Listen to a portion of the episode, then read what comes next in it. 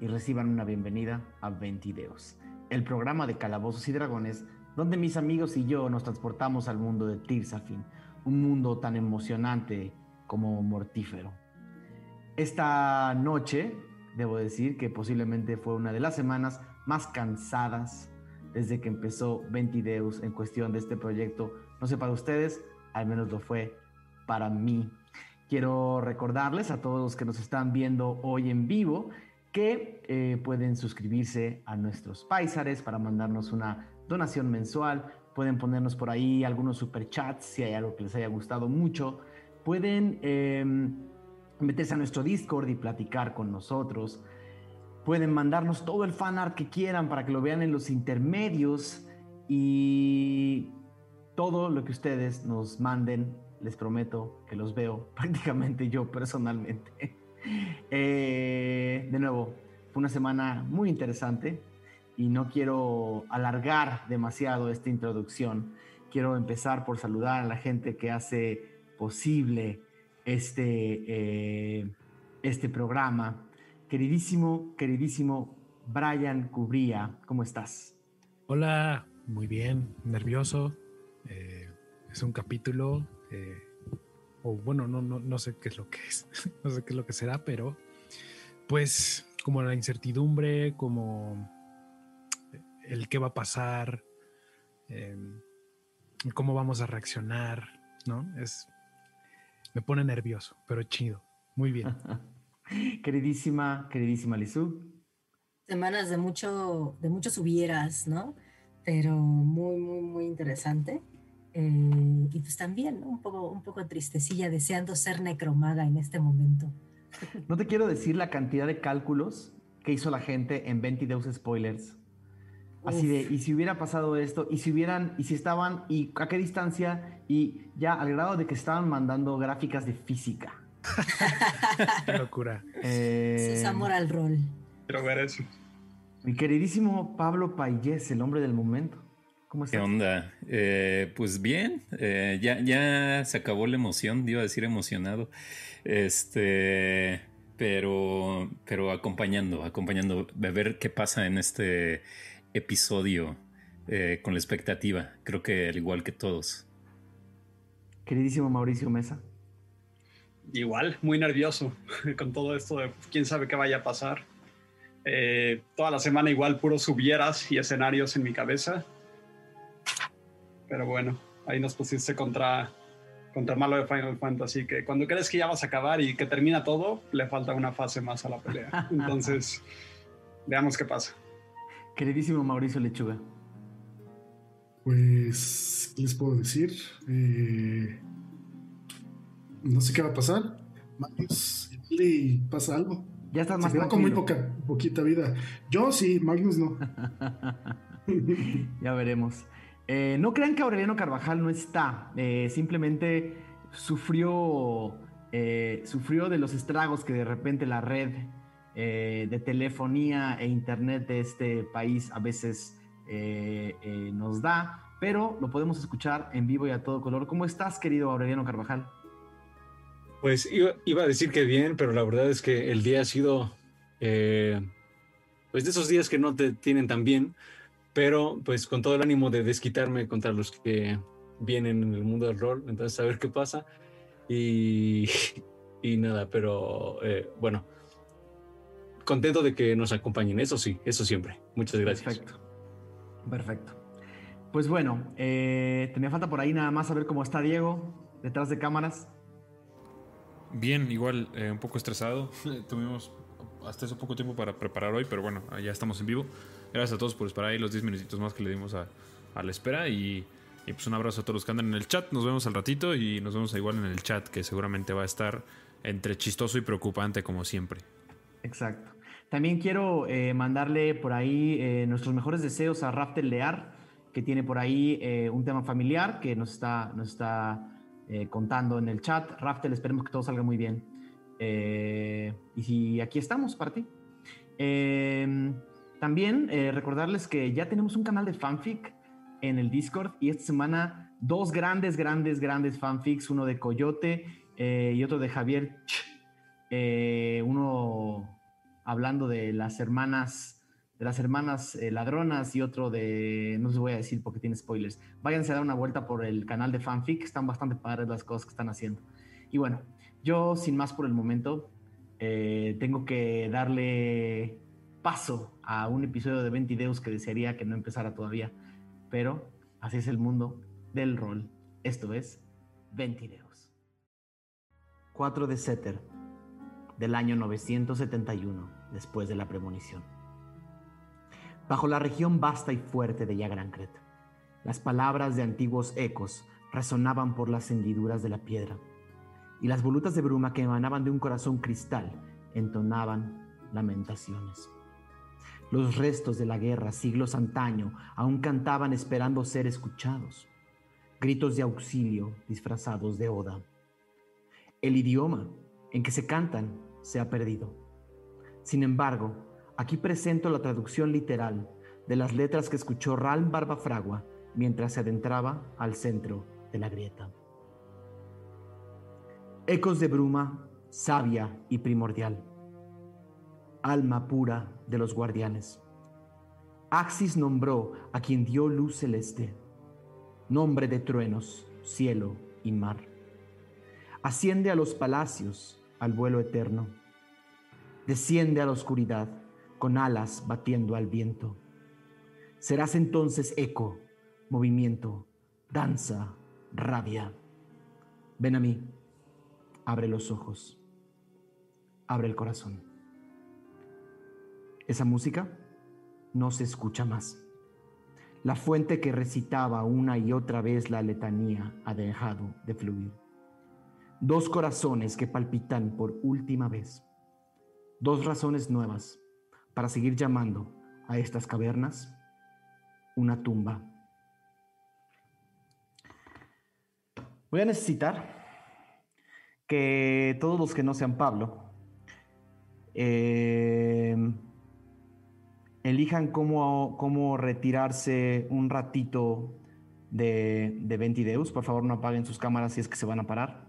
Eh, lo más probable es que yo les avise por el Discord que tenemos privado a qué hora volver. No sé cuánto tiempo nos va a tomar. Te los agradezco mucho. Lo último que recuerdas era la presión de las costillas, el cristal, tus brazos tomando algo, tus manos tomando algo. Después, un golpe, inconsciencia. Sientes un viento cálido pegar en tus mejillas y escuchas. Abre los ojos. Hio Musashi. Sí. ¿Abres los ojos? Sí, abro los ojos. Una vez más, abres los ojos y vuelves a ver, como cuando eras niño en tiempos que se quedaron atrás. Tienes puesto una especie de manto azul, un manto enorme, que solamente se utiliza por la gente de tu tierra en ritos funerarios. Tus manos, cálidas, están cerradas calientes. Al abrir los ojos puedes ver un enorme desierto, infinito desierto. La voz que escuchaste no provenía de ningún lado. Tus manos están calientes y brillan con una luz verde. ¿Qué haces? Mm, quisiera ver, o sea, dices que las tengo como así, ¿no? Ajá, así. Eh, ¿Qué hay dentro? Abres las manos y mientras las abres, un pequeño sensontle verde, herido, está eh, en tus manos. Mira hacia arriba y te mira directamente a los ojos. Trata de mover las alas, trata de desengarrotar sus pies y se para sobre tu mano. Y te mira. Aún brilla con una, con una luz Em, de un color esmeralda, verde brillante. Se ve cansado, se ve triste. Escuchas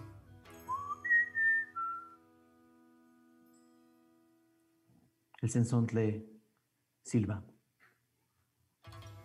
Em, ¿Tengo la misma edad o decías que era niño, verdad? No, ¿O no? eh, ¿O estás. tengo esta? No, no, no, no. Tienes el cuerpo, tienes, tienes una, una representación de tu cuerpo. Em, le contesto entonces. El sensontle continúa.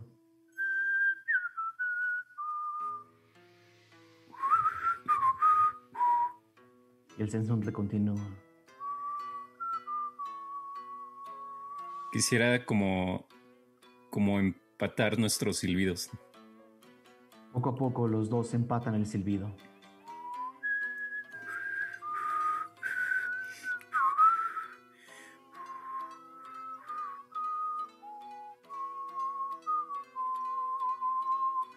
El ave extiende las alas y sale volando a la inmensidad.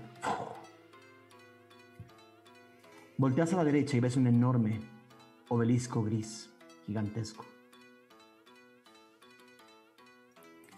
Em, pues me dirijo hacia él. Eh, pues si me dirijo hacia él es, es extraño como volver a ver, pero... Pero voy. Las. Los ropajes que tiene son pesados, muy pesados. Es un. Es una vestimenta tradicional. Y está hecha para estar sentados. Em, ¿Hay alguna temperatura? ¿Hace calor o no siento nada? Nada. Eh, pues sí, si me cuesta trabajo, intento quitarme eh, la, la ropa. Ok. Sales del. Sales del traje y tienes unos ropajes muy ligeros, quizás de lino, quizás de seda, de un color blanco. Caminas hacia el obelisco. Una figura está sentada en el camino. Entre más te acercas, más clara es. Parece ser una mujer en el suelo. Un enorme pergamino. Un pincel. Está dibujando con una tinta muy, muy, muy precisa un círculo perfecto. Eh, digo, madre, Aún estás lejos. No te escucha. Mm, acelero el paso. Te acercas y te acercas cada vez más. Cuando estás sobre ella, ves que este círculo que está dibujando es un círculo totalmente negro y lo está dibujando en espirales para llenarlo. Y sí, en efecto, es para todo efecto visual un recuerdo de tu madre. Ah, es un recuerdo, o sea, no, ok. No sé. Este, Es un. Es un. es- es- podrías decir en este momento que es tu madre. Lo único que sabes es que tu madre está muerta. No sabes si es un Em. recuerdo, si es aquella cosa que tomaste en el corazón. No sabes. intento, em, pues sí, tocarle el hombro. ¿Ok? Voltea. Te mira a los ojos. Deja el pincel en la arena y se incorpora. Tiene una especie de kimono, también de un color verde esmeralda. Y te sonríe. Y dice Hio Musashi. Eh, le digo, ¿también está aquí mi padre? Voltea a ver hacia los lados y te dice, no lo sé. Es más, No sé a quién estás viendo. Mm, Te veo a ti, madre, pero no estoy seguro ahora si solo eres como una, una ilusión o, o en dónde estoy. ¿Quieres ver a tu padre? Eh, pues imaginé que si estaban los dos aquí, estábamos ahora todos juntos otra vez. Piensa en él. Y mm, cierro los ojos y intento recordar como, como a él entrenando solo en el dojo y todo esto. La figura de tu madre se va con el viento, como arena. Y frente a ti, ves a Ryuken Musashi practicando lentamente una patada, después un golpe, después un giro. Movimientos calmados, serenos, a unos 5 o 6 metros de ti. Te voltea a ver y baja a los pies. Te dice, Hyo Musashi. Eh, me inclino, o sea, una reverencia. ¿Qué, ¿Qué haces aquí? Estoy cumpliendo mi trabajo, Hyo Musashi. Cuando las personas vienen aquí, generalmente ven lo que quieren ver. Ven a quien quieren ver. Pero tú seguramente me recordarás mejor así. La figura de tu padre se torna negra. Crecen unos hombros y unos brazos y unas piernas. Se hace un ser grande, negro, dos ojos brillantes, blancos.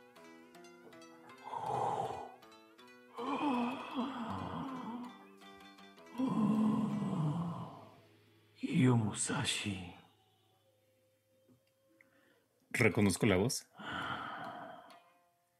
Es una voz profunda, lejana. Para todo efecto práctico, esto es lo que has visto o has escuchado, que es la criatura. Si me estás escuchando en tu idioma, es que has muerto, Kyo Musashi. Eso parece. No veo a nadie más aquí y, y recuerdo la caída. Debes tener preguntas.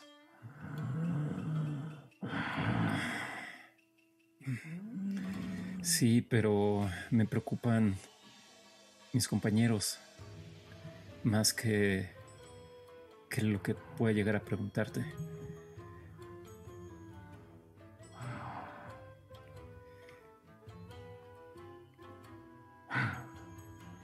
Ellos por este momento ya no son tu problema. ¿Cuál es mi problema? Siempre pensé que, que después de morir no habría nada más. Y parece que esto apenas empieza. No necesariamente, Hyo Musashi. Has venido aquí porque...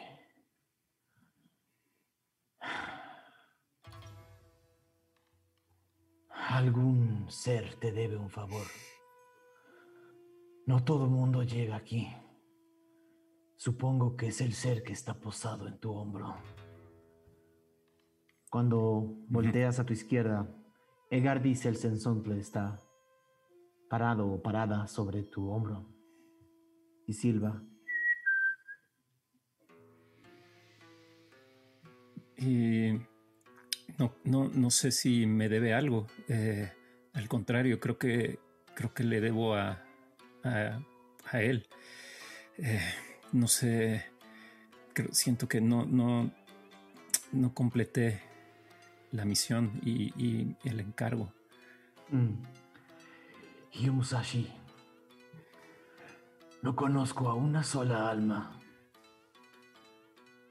que no piense que dejó cosas pendientes. A una. Todos quisieran un día más. Es normal.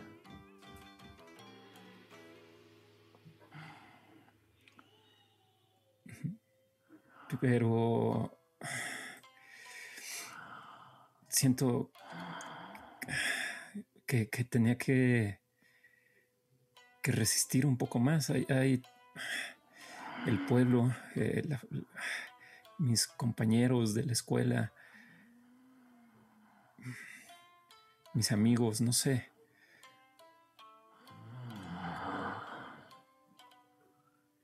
Es normal, Hio Musashi. Pero yo no estoy para darte tranquilidad.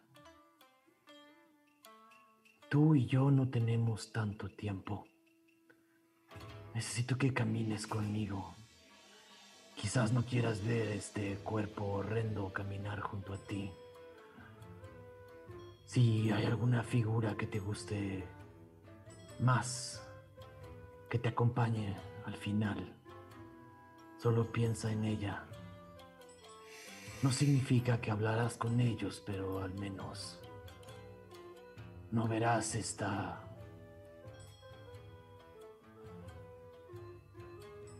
pieza de servidumbre de la bruma. Llevo tantos años llevo tantos años sin ver que prefiero, prefiero verte tal como, como eres. Lo demás lo pude imaginar mucho tiempo. Me parece bien. La criatura tiene seis patas enormes, pero en realidad se arrastra con las manos.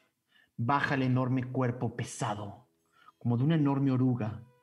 Sus dos cuernos que flotan hacia el viento y lentamente se arrastra con las manos.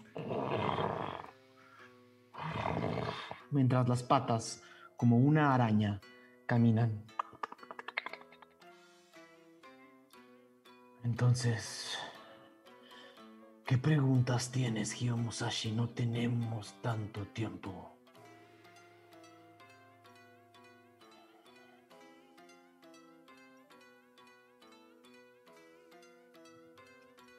Con ellos, ¿qué va a pasar con ellos? No, ¿Puedes, Eh, ¿puedes repetir? Te, te perdí que me preocupa qué va a pasar con mis amigos.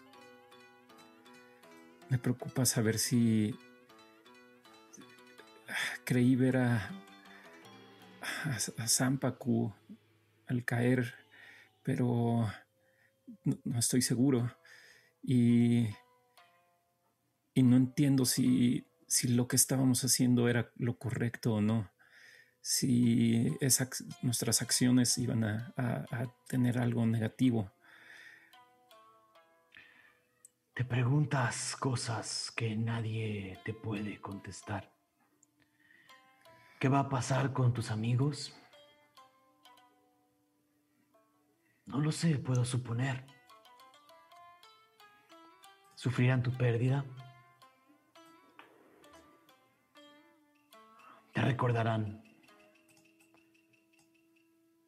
Seguramente harán lo posible por negar la realidad frente a sus ojos, mientras se arrastra, dejando unos surcos enormes en la arena.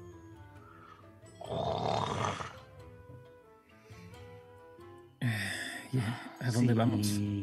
La bruma quiere. No llegarán aquí en más en mucho tiempo. Pero yo no lo sé. Yo no controlo el porvenir ni el futuro. Solamente mi trabajo es acompañar en el fragmento de presente que te queda.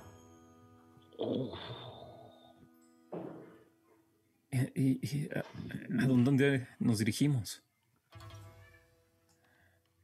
Nos dirigimos al final.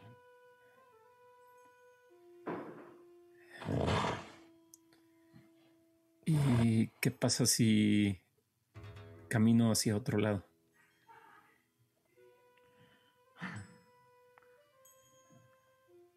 No hay otro lado, Hio Musashi. Mira hacia atrás. Y voltea. Toda la arena del desierto se ha ido desintegrando hacia abajo ante tus pies, cayendo a un vacío oscuro y negro. El obelisco cae como un enorme coloso herido y cae al vacío negro hasta que se pierde. Sigue el sensontle aquí. Ajá. en el- Em, ¿Y qué hay de él? ¿Por qué sigue conmigo? ¿Por qué no busca a alguien más?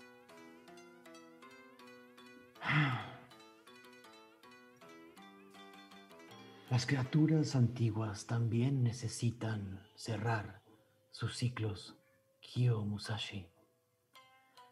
Esta eligió colgarse de ti para cerrar el suyo.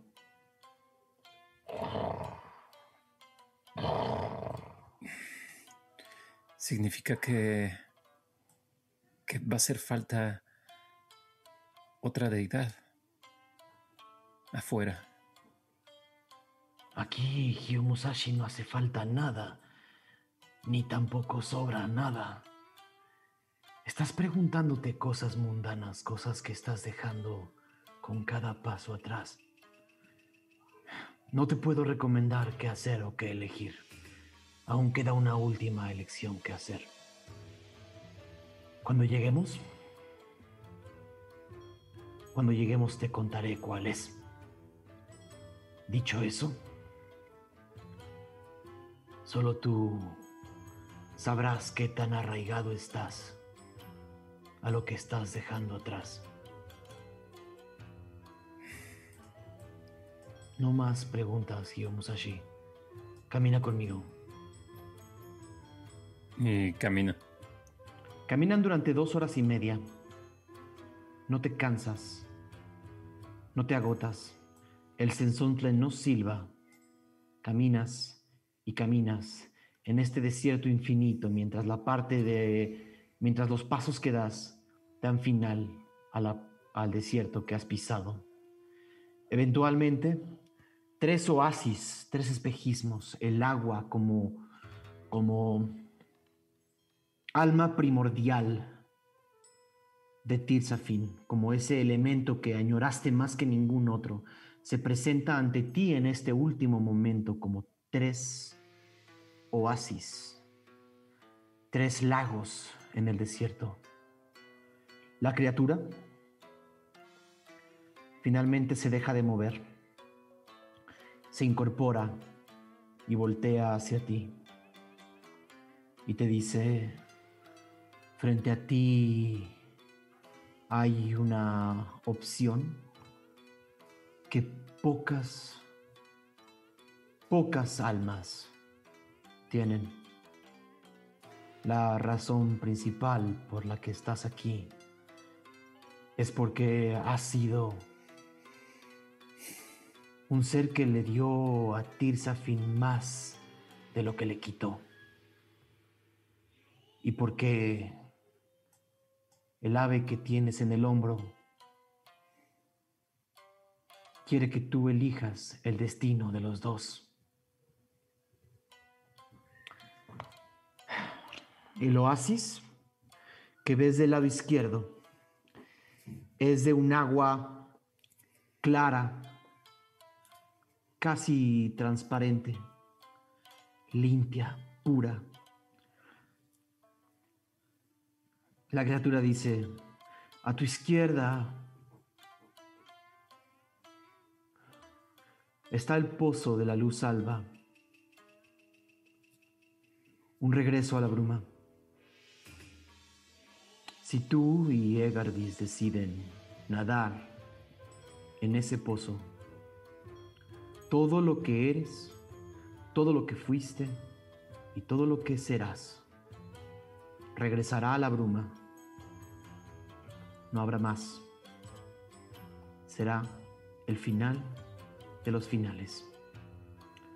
Tú y el sensontle descansarán para toda la eternidad. ¿Qué hay del otro lado? Supongo que nada. pero nunca he podido cruzar. El oasis que tienes al centro es el espejo, un velo entre los mundos.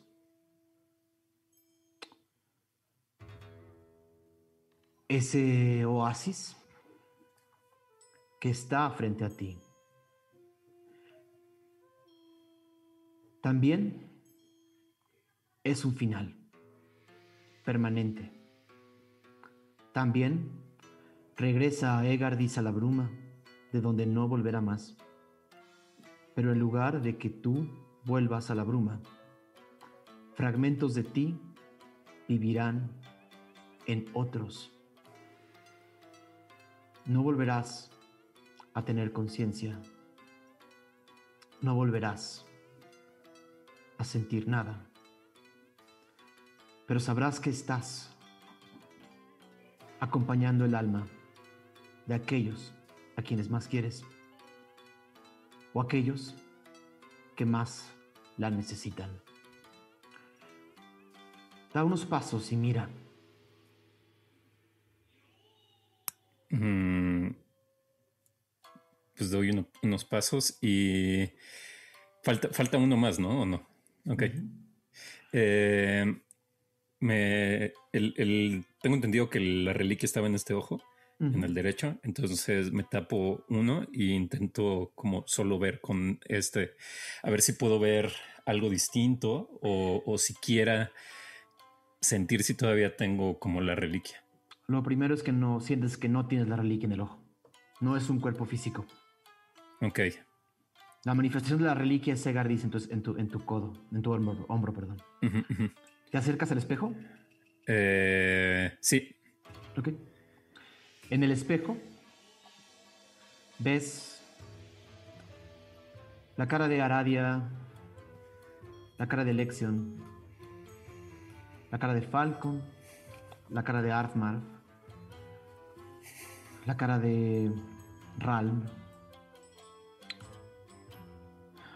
Ves la cara de Magnus.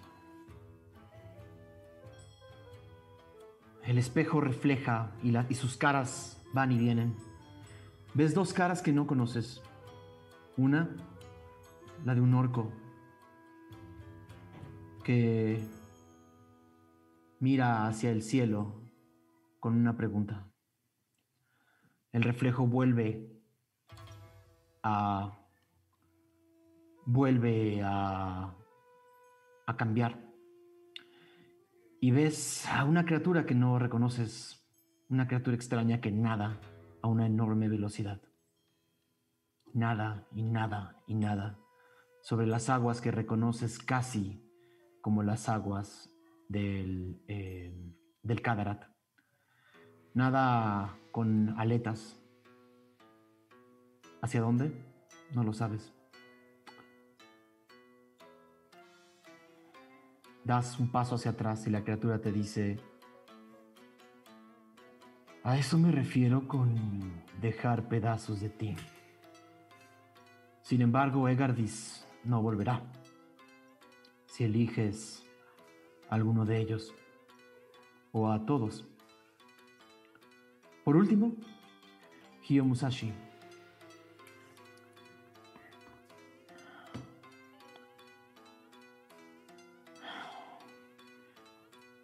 El oasis de obsidiana. Acércate y mira al vacío. Se acerca y mira el vacío. Ves una negrura infinita. Aquellos que no han aceptado que este fue su último respiro, su última palpitación, eligen el oasis de obsidiana. Se entregan por completo a una fuerza que está más allá de la bruma. Se encierran en una prisión donde el tiempo no existe. Podrás esperar un año, cien años, mil años, pero es el único lugar, el único lugar del que alguien te puede traer de regreso. La espera podrá ser infinita. Esos, esos son tus tres oasis, Hyo Musashi. Toma el tiempo que necesites. Para efectos mecánicos, la única forma en la que se utilice un hechizo o una fuerza para traer a Gio de vuelta es el oasis de obsidiana. Sin embargo, como todo en Ventideus, tiene consecuencias. Eh, los dos primeros oasis liberan a Egardis. El tercero regresa al regresa la deidad a la reliquia. Eh, el segundo oasis entrega a quien tú elijas lo que voy a llamar la bendición de Gio, que es mecánicamente algo que puede ayudar. No hay regreso, no hay hechizo que te regrese de ahí. Y el primer oasis libera a Gio Musashi y a Egardis el Sensontle de todo, de toda atadura con la bruma. Es un espacio de paz, de tranquilidad y de fin. Ok. Mm.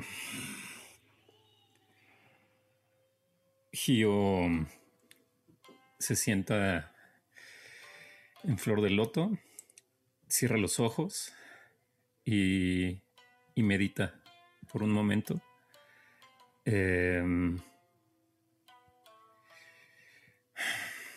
y después de un rato se para y empieza a caminar hacia en medio. El espejo. Las caras flotan en el espejo. Una especie de mar en, de mar se torna completamente liso. ¿Qué imagen ves en el espejo? Eh, veo a, a Magnus primero. Eh, y, y Aradia. Y empiezan a, a aparecer los demás. Em, y al, al final em, pues veo al, al orco. Em, y solo eso, creo. Entonces, de todas las criaturas que viste, elegiste al orco. Ese es Daniel, no la criatura. Ah.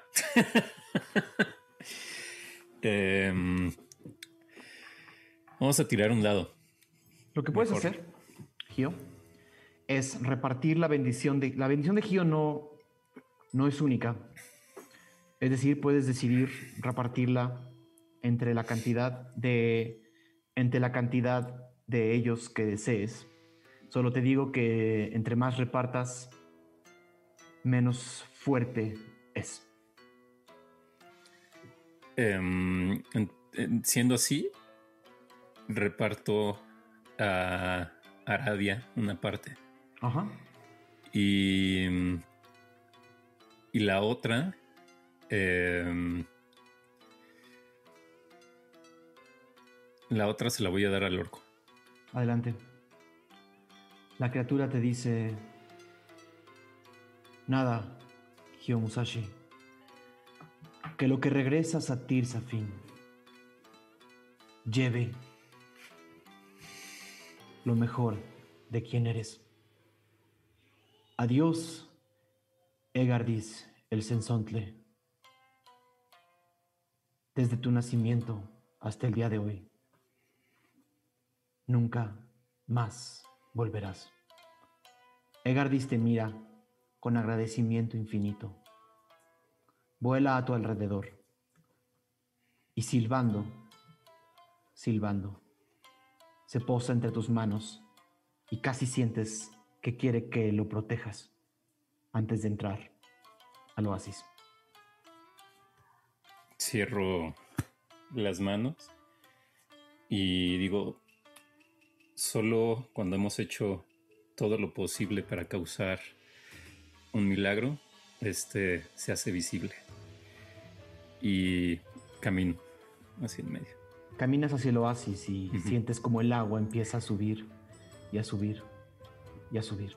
Esta agua en espejo sube por tu cintura, sube por tu pecho, sube hasta tu cuello. Empiezas a sentir como todo lo que eres. Dijiste Aradia y el orco, ¿verdad? Se desintegra en dos. Sumerges la cabeza. No eres más, Hyo Musashi. Gracias por todo lo que le diste a Tirsafin. Le vas a hacer una falta infinita. Con eso, querido Pablo, eh, me despido de ti. Así es. Espero que te veamos pronto, cuando eso tenga que ser. Eh, y que así como le enseñaste a las personas a jugar sin ver, también le enseñes a todos los que nos ven a soltar cuando un personaje se va. Pablo, Kio, los quiero mucho y los voy a extrañar. Yo igual, eh, y, es, y es algo complicado eh, para un personaje en rol. Muchas veces eh, no los dejo y entonces también es algo, algo nuevo para mí. y entonces está padre. y pues nada, los veo ahí en el, en el chat en un rato y, y a ver si suenan por ahí la rola de I Believe I Can Fly. este, eh, o Fly like, like, an Eagle de Space Jam. Eh, y pues nada, muchísimas gracias Dani y a todos los que siguieron la historia de Gio en muchísimos capítulos, en más de, pues, de un año ¿no? de, de aventura. Y, y, pues así pasan las cosas, ¿no? En, en, en Ventideus, en el rol y en la vida real. Nos vemos, querido Pablo.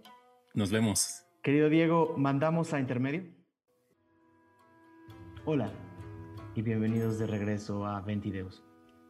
El episodio anterior lucharon con todas sus fuerzas para vencer a una criatura que era más que sus posibilidades.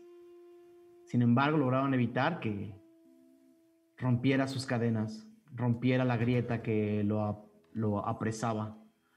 Lograron evitar que siguiera reconstruyendo lograron evitar que la ciudad que está sobre ustedes tuviera un desastre mayúsculo. Sin embargo, cobró más de lo que inicialmente se esperaban. La fuerza de este enorme dragón y su corazón cristal terminó en una enorme lluvia de confeti y cristal. Piezas de vidrio que reflejan la luz de los hongos del techo y de las paredes. Y caen como una lluvia, anunciando el final de la vida de Hyo Musashi. El episodio anterior me tomé una libertad que no debí de haberme tomado. No les di la oportunidad de decirme qué hacen el momento en el que el cuerpo de Hyo cae fulminado en el piso de la caverna. Para efectos prácticos, todos siguen estando a la distancia que estaban cuando terminó el combate.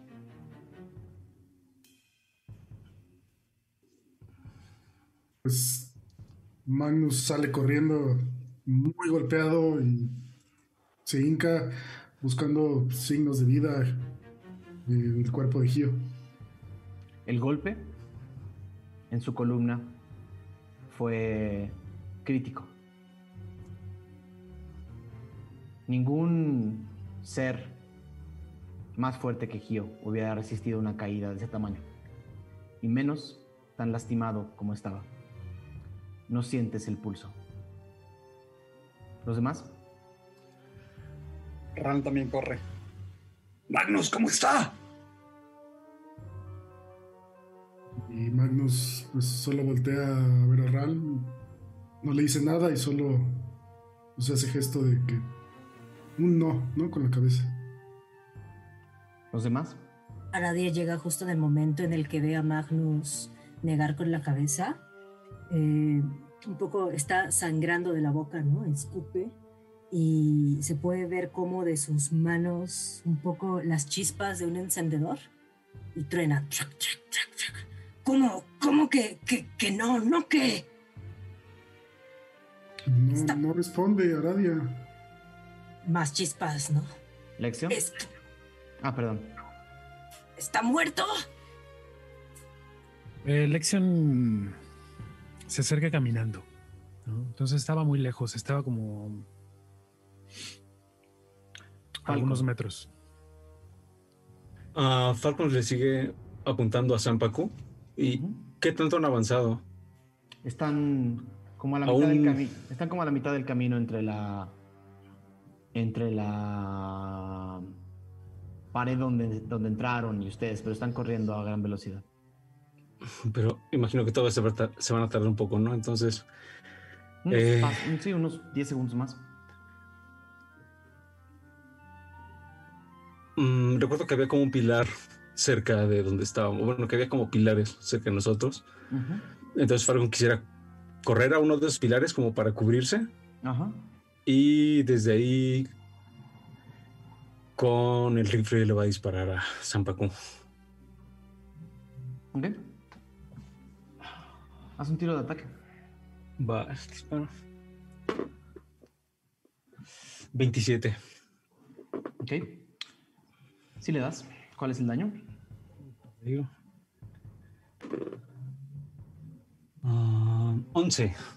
Ok. ¿Es el rifle? Es el rifle. Todos escuchan un... Eh, y una bala va a impactar contra el, hombre, contra el hombro de San Paco que viene corriendo. Y escuchan un...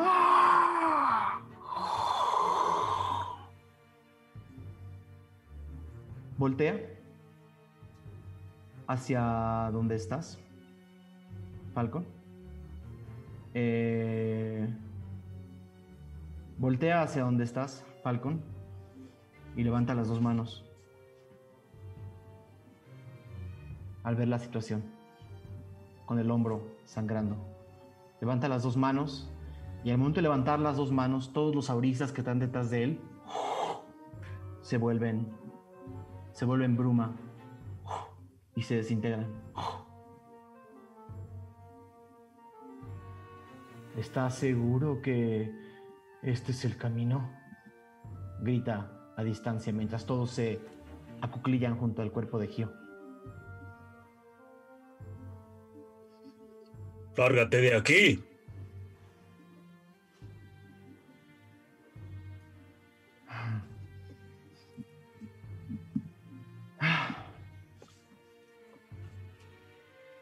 El trabajo está hecho.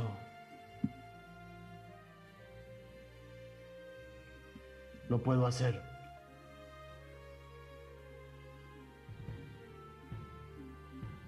¿Hacer qué? Me puedo largar de aquí. ¿Qué esperas? Sería. Si ya hicimos lo que venías a hacer y no vas a ayudar en nada, vete. Tal vez puedo ayudar en algo si me dejan acercarme.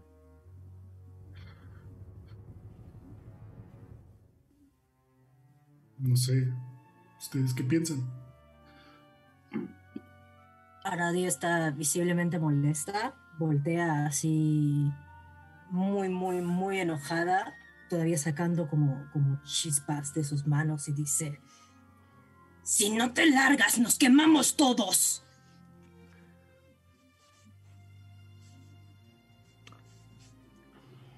Está bien.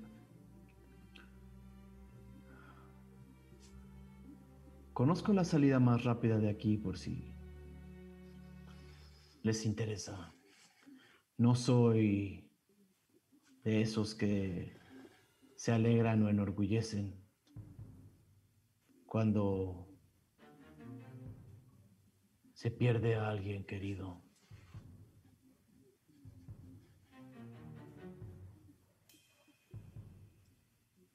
Si no necesitan mi intervención, me voy. Ya hicieron lo que yo necesitaba hacer. Espera. ¿A qué viniste? No quieren nada, no quieren hablar, me quieren quemar. Luego hablamos. No aquí. Pues ahogando. ¿Dónde está la supuesta salida? Tampoco. En esta vida las cosas son dando y dando. A pesar de que tengo preguntas por ustedes, creo que tengo que dejarlos con el frío de esta caverna.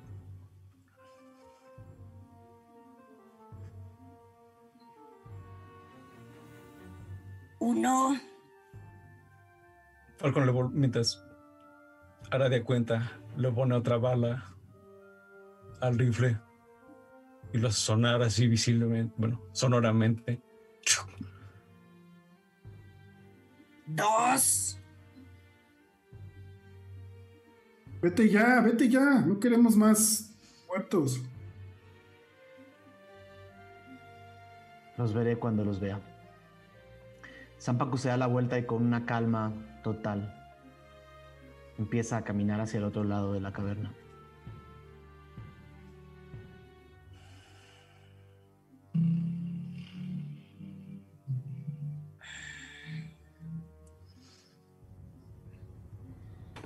O sea, ¿Alguien hace algo?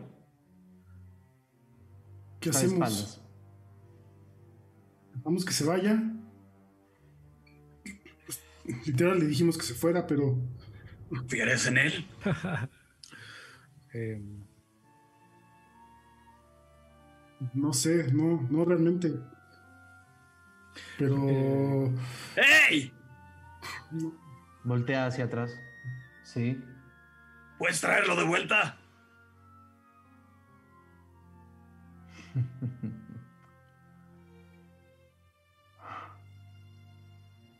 Puedo intentarlo. eh, ¿Creen? pero tú siempre quieres algo a cambio. ¿Qué vas a querer a cambio? En efecto, yo siempre quiero algo a cambio. Lo que hubiera pedido a cambio ya me lo dieron de todas formas. Dos deidades por el precio de una. Un mundo sin dioses.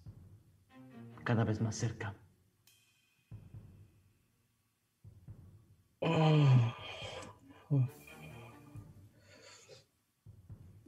Y está en Falcon- rango. Falcon le grita.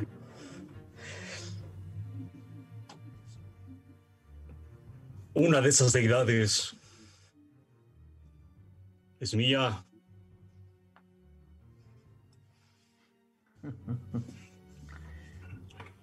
Puedes venir por ella cuando quieras, Falcon. Lexion le pone la mano así como a Falcon y, y lo ve. Y si no ve que cambie su, su mirada, le dice, eh, "Mm, necesitamos descansar y ocuparnos del cuerpo de Gio. Yo creo que si se va nos está haciendo un favor. Debemos de tomarlo. Pero si él puede traerlo de vuelta y está diciendo que lo puede intentar.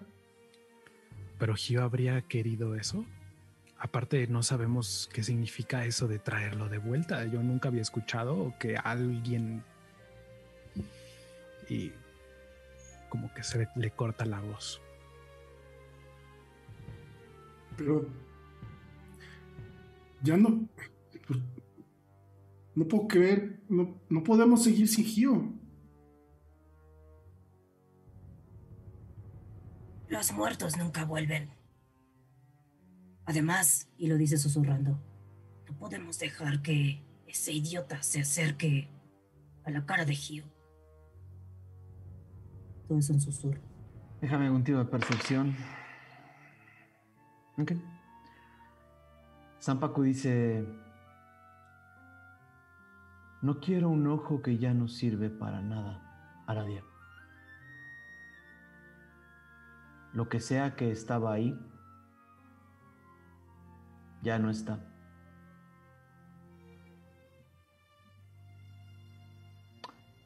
De nuevo,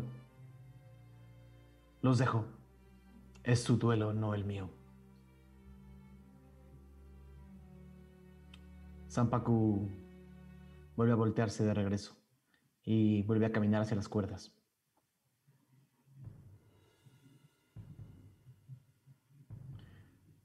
Falcon va hacia él, ¿Hacia quién? hacia Sampaku, lo suficiente como para acercarme y volver a disparar. ¿A qué distancia? Ya está más lejos. El rifle tiene, ahorita te digo, 600 máximo, con desventaja. este en particular, que es el de Alexandria, tiene 480 Ah, máximo. ¿Ok? ¿Es con desventaja o normal? Es el segundo número, es con desventaja. Pero si no está tan lejos, pues es normal. O sea, ¿Te pondrías como entre, entre el grupo y Zampaku? Como en medio. ¿Ok? Tira. No está defendiéndose, no es un combate. 18. Pero antes de que. Bueno, no, ya, ya tiraste. 18. Ujú. ¿Ok? Si le da. Eh, no le da. Pasa junto a él. Y voltea. Y te dice. Van dos. No me tientes. Ni uno más.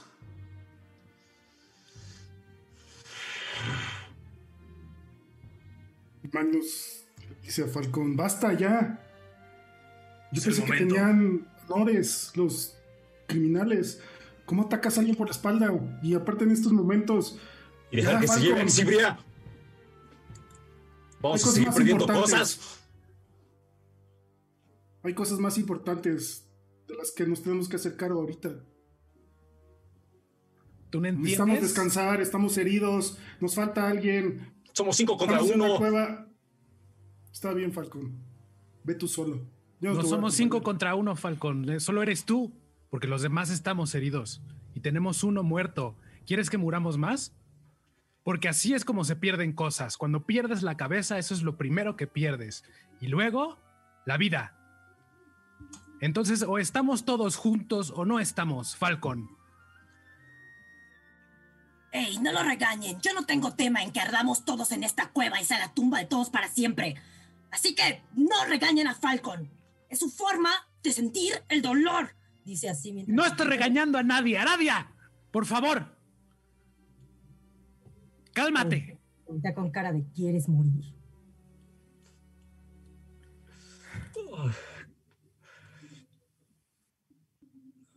Ram se quita la concha y la pone enfrente de Gio. Y empieza a rezar. Pedir fervorosamente, si este es el momento, es ahora. Ayúdanos, ayúdanos, ayúdanos. Y empiezo a repetir y voy a empezar a hacer un ritual eh, que el spell se llama Gentle Repose, descanso gentil. Eh, dura 10 minutos el ritual, pero básicamente va a prevenir que eh, empiece a pudrirse el cuerpo y que no se pueda volver uno muerto. Es nomás un, uno de protección a un cadáver. Ok. Falcon, es tu turno. ¿Qué haces?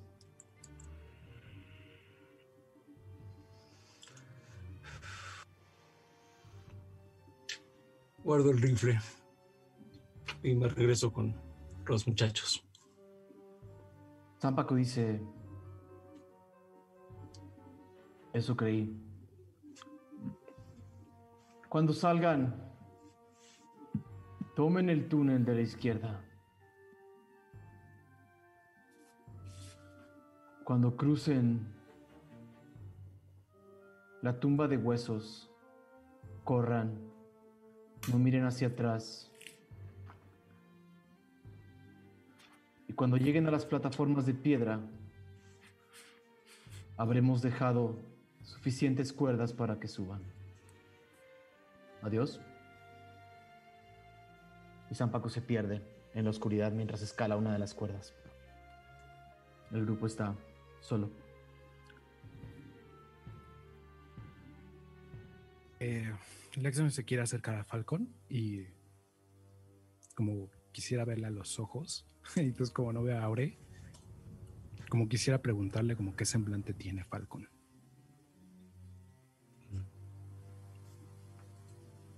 Ves a Falcon frustrado.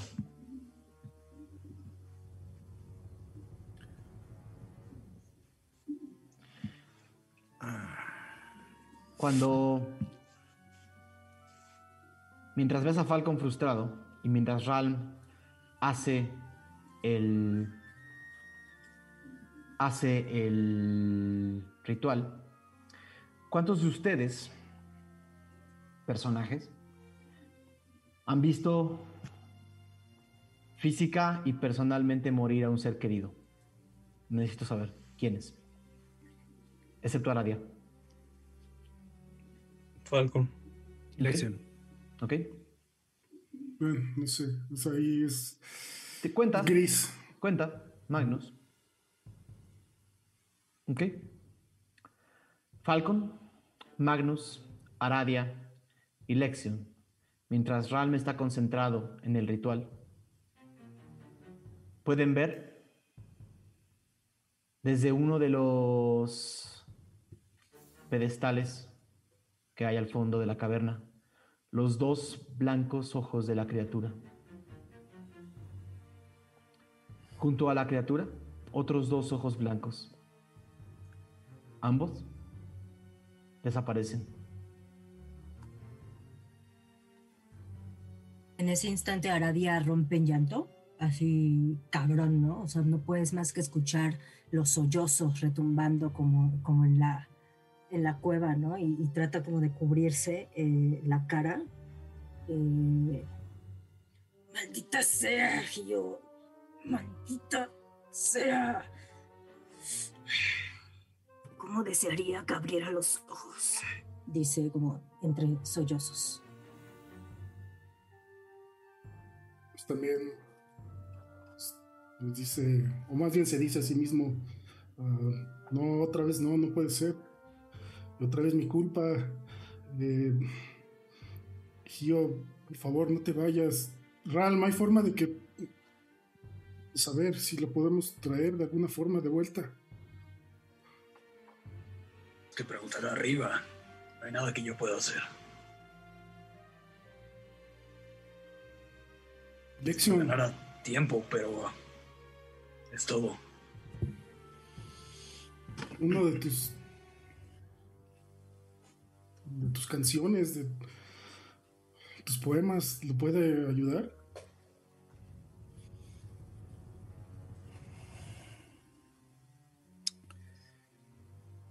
No sé. Los pedazos de cristal que brillan con la luz caen lentamente, casi hasta posarse en el piso de la caverna, llenando todo de un manto que refleja la luz de las paredes y del techo, como una especie de enorme caverna de cristal, casi iluminada, luminosa.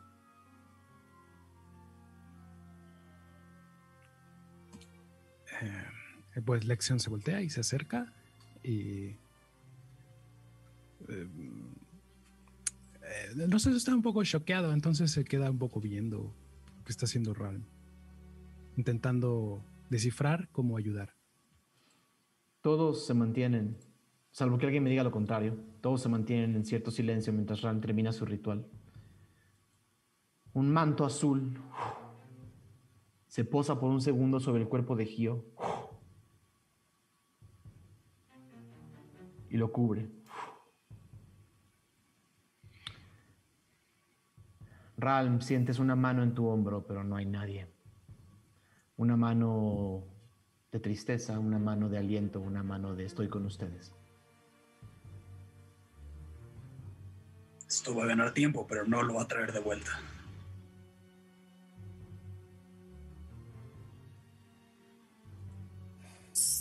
Hay que salir de aquí. Digo, gracias a él creo que vamos a poder salir nosotros. Eh, no nos queda más que vaya a salir y y creo que él querría que siguiéramos con la misión.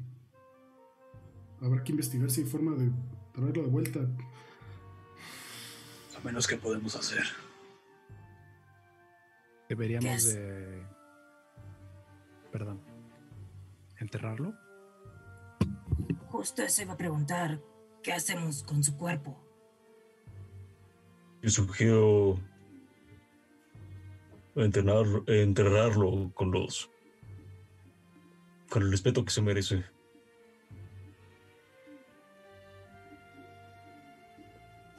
Bien. ¿Alguien tiene palas? ¿Quieren enterrar aquí? No. Bueno, vaya. Lo que prefieran. Yo digo que sería mejor ahí arriba, no sé. Pues la superficie, vaya, y que. No ¿Qué sé es lo que querría Gio? Pues. No sé, nunca platicamos de eso. Yo lo vi peleando hasta el final. Bueno, hubo un momento en que incluso no lo vi cuando el dragón cerró. Parecía que aún seguía ahí adentro junto con el corazón. Yo creo que alguna parte de él quería, digamos, está orgulloso. Y pienso que si lo enterrásemos en el lugar en el que peleó, no se me hace tan mala idea.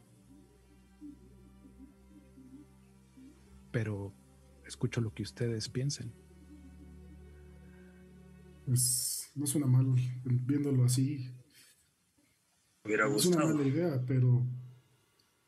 No sé, siento feo dejarlo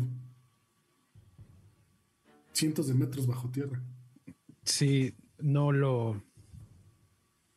No lo dudo. eh, honestamente también lo digo porque no sé qué tan difícil va a ser salir de aquí.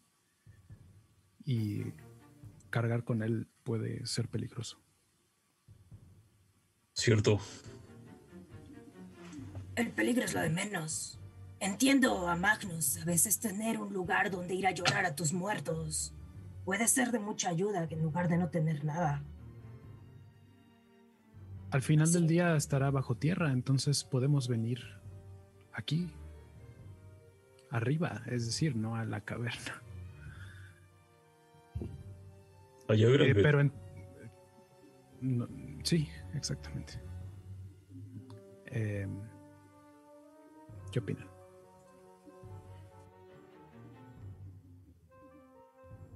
Pues.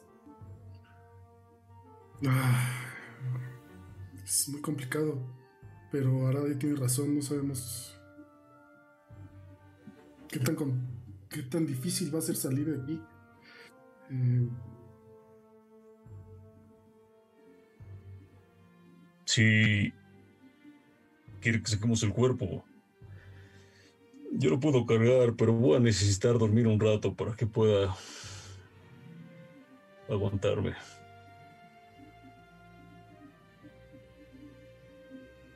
Falcón, ya te ves bastante mal del ala desde hace rato. Yo no quiero perder a otro compañero más. Descansemos También- aquí. Ven a Magnus muy golpeado, muy, muy golpeado. Eh, Bueno, qué bueno. Me empezaba a tener miedo de lo que le dije a Falcón. eh, Falcon, a mí también me gustaría descansar, pero tampoco quiero pasar aquí demasiado tiempo. Ya estoy harto de esta cueva y, y después de lo que ha sucedido, quiero salir. Ya conseguimos lo que necesitábamos a un precio muy, muy alto. Y pues, ya hay que salir. ¿Vamos a Giro con nosotros?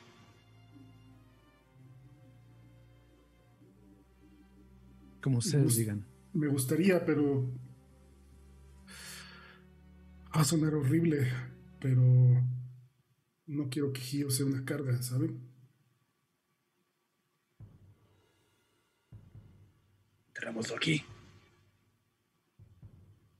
Pues sí, no me encanta la idea, pero. Es la mejor opción para todos ahorita. Oigan, hablando de eso. ¿Y su ojo? Parece. ¿Ustedes creen que ya no tenga ninguna utilidad? Pues. Sampaku dijo que ya no le servía nada. No, sé- no sé si creerle eh, totalmente. ¿Puedes ¿Podrías- inspeccionar? ¿Puedo inspeccionar? ¿Como de- el ojo o. Está ahí. De hecho, ya no tendría venda. A ver, ¿Cómo? pues me acerco a inspeccionar el ojo. Ok. Ves eh, por primera vez la fuerte y horrible herida que impedía que Gio viera. Ves en donde debería de estar su ojo derecho una piedra em, inerte no diferente a cualquiera otra de las piedras que ves alrededor. Simplemente está dentro de su cavidad.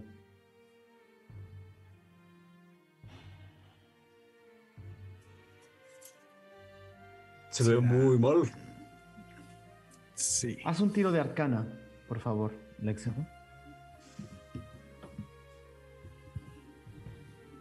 Eh, 17. Ok. Te acercas más y cierras los ojos tratando de escuchar a la bruma como solo cuando estás solo lo haces. Por si hay alguna pista, por si hay alguna señal. Y solo escuchas el silencio de la caverna. Tienes una intuición, no te puedo decir seguridad, pero tienes una intu- intuición de que Sampaku no estaba mintiendo. El ojo de Mm. Teblan ya no existe, es solo una piedra. Mm, ok. Voltea y, ¿Ves? y les dice, me temo que no parece haber nada aquí. Nos mintió todo este tiempo. Clásico Gio, ¿no? Por eso no lo usaba. No creo que haya sido falsa. No, yo tampoco. Nah, Yo no decía mentiras.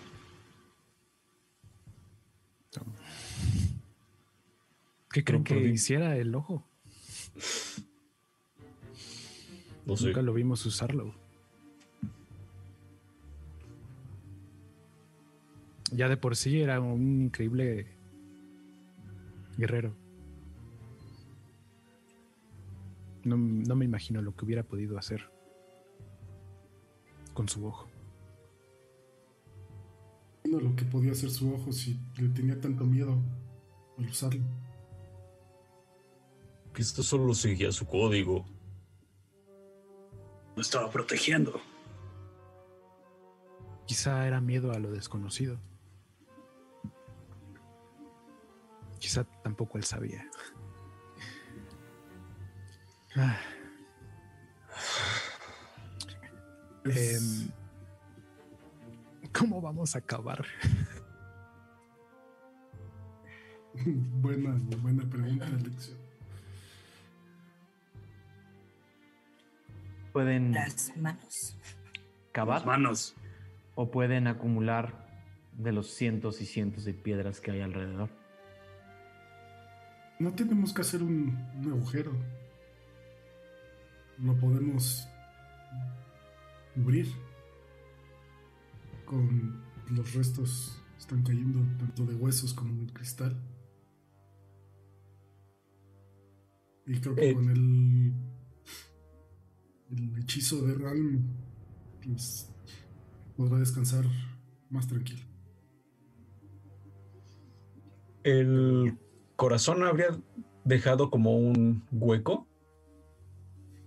El ¿Dónde corazón el estalló corazón? con. el- el- No, pero donde estaba antes, cuando estaba como cuando llegamos al cuarto y estaba la lanza ah, enterrada. dejó un caparazón. Ahí habría Dejó un caparazón, un enorme caparazón. Este, se rompió también en muchos pedazos, pero quedan las, quedan las piezas, digamos, inferiores del caparazón, no las superiores.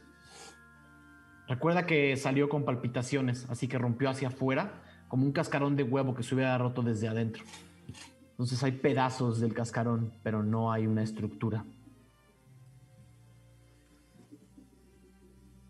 De donde sacaron la lanza era como una especie de plataforma, ¿correcto? Era la piedrota, una piedrota que formaba una plataforma.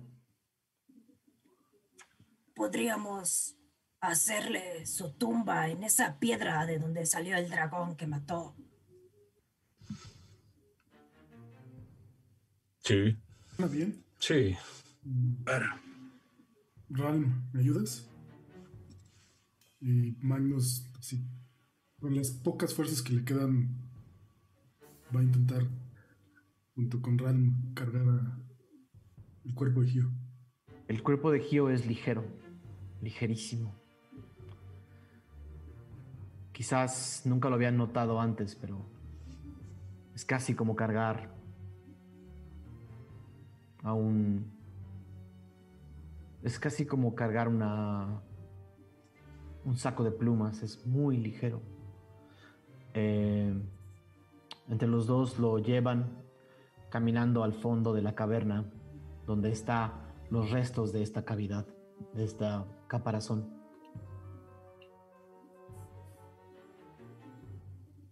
Ponemos ahí. Lo ponen en, una es- en un lugar donde una parte del caparazón todavía cubre casi un semicírculo, creando una especie de, de- concha de piedra, eh, casi como una... eh, casi como un proscenio es la palabra, como un escenario, como un como si lo estuviera abrazando esta ese pedazo de piedra sobre él.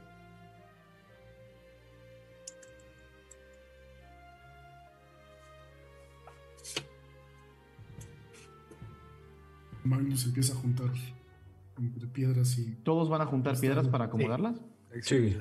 Al grupo le toma en silencio aproximadamente una hora en lo que piensan por sí mismos, salvo que alguien quiera hacer otra cosa, me avisa.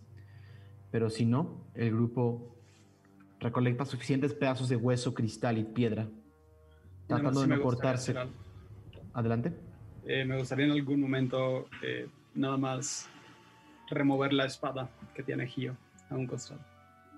Al remover la espada encuentras más de las pertenencias de Gio. Algunas sin un valor particular, otras quizás sean una herencia. Las, las muestra a los demás. ¿Creen que sea todo esto? Son sus cosas. Ya luego le preguntamos a Pablo Pailles qué traía en caso de que se las quieran llevar. Si no, pueden enterrarlo con ellas.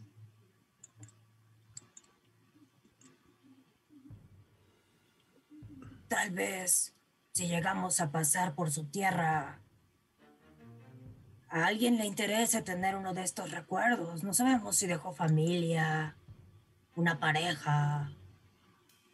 No sabemos. Y otra vez se le rompe la voz. No sabemos nada de, de cómo era. Y se tapa así la cara. No sabíamos si tenía a alguien, pero sabemos que era una gran persona. Eso no queda duda. Llevémonos algunas de sus pertenencias, al menos las que veamos que podrían ser más. Ya. Pablo les podrá decir particularmente qué funciona dentro de temas de pociones, etcétera. Mm, Más allá de eso, eh, encuentran una flauta. eh, encuentran una flauta que sabían que era muy preciada para él. Y encuentras la espada Ralm que conoces y reconoces. Desenfunda esta espada Ujú. y la empieza a examinar. Es un honor que tengas esto contigo. Es mi primer trabajo. Mi primera pieza. Empieza como a moverla y sentir como este desbalance que tiene el arma.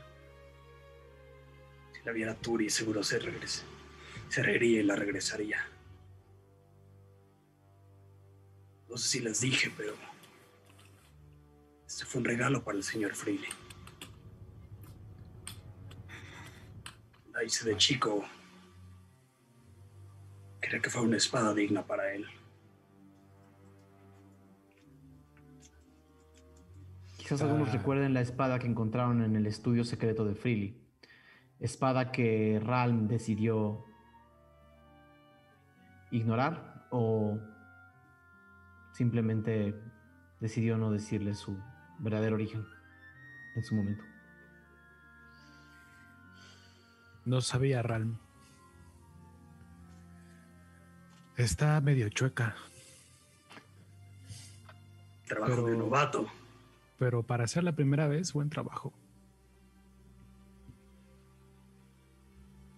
Pensé que era bueno cuando la hice. Me enfoqué en que cada martillazo dejara lo que sentía y mi pasión. Y Gio siempre creyó en el destino. Que la espada terminara en sus manos a lo mejor y no fue coincidencia. ¿Qué harás con la Pues- espada, Ralm? Ram le va a dar la vuelta. La va a volver a enfundar. Y la va a poner sobre el cuerpo de Gio. Adelante. El resto del grupo sigue recolectando huesos, eh, piedras y cristal. Y poco a poco van cubriendo el cuerpo inerte de Hyo Musashi. Hasta que solamente quedan sus dos, o el espacio donde hubieran estado sus ojos. Aún con esta piedra incrustada en su ojo derecho y con la herida en su ojo izquierdo.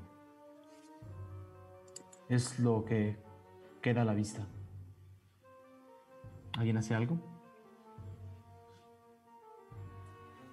La flauta ya la Manu. enterramos, ¿va? Perdón. ¿Cómo? La flauta la dejamos ahí, la No sé. enterramos. Díganme. Um, Arade voltea a ver a los demás y les dice: ¿Deberíamos llevarnos como memento su flauta o la dejamos aquí con él? Hay que llevárnosla. Me gustaría llevarlo. Ok, la llevan. Arade la toma eh, y un poco en su bolsa la pone junto a, a un pedazo de madera, ¿no? Se los muestra, madera quemada. Se los muestra hacia los demás como en su mano y les dice, esto era de mi casa. Así que uno más para la colección. Y lo pone así, con una sonrisa amarga. Mm, Magnus se va a acercar por última vez, desenfunda una flecha, la pone encima de este monte, pequeño monte de piedras, y tocando este monte de piedras lo único que le va a decir es, eh, perdón, Gio, y se va a hacer atrás.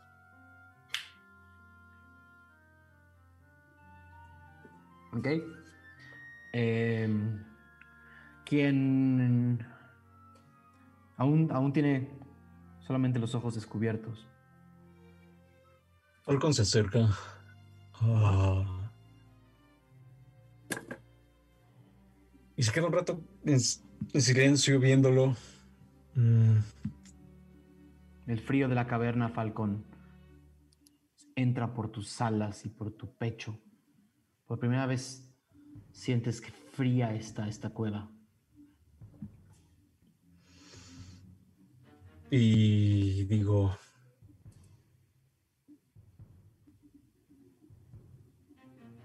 estoy seguro que pronto nos encontraremos y volveremos a pescar.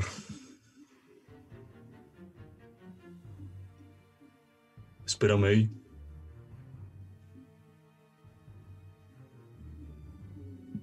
Y me retiro.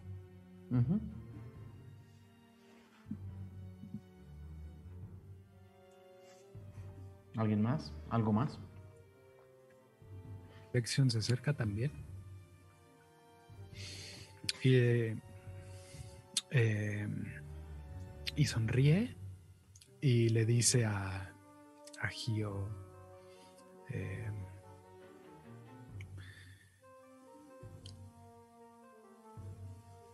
ahora eh, ya no podrás hacerlo tú mismo, pero eres un héroe.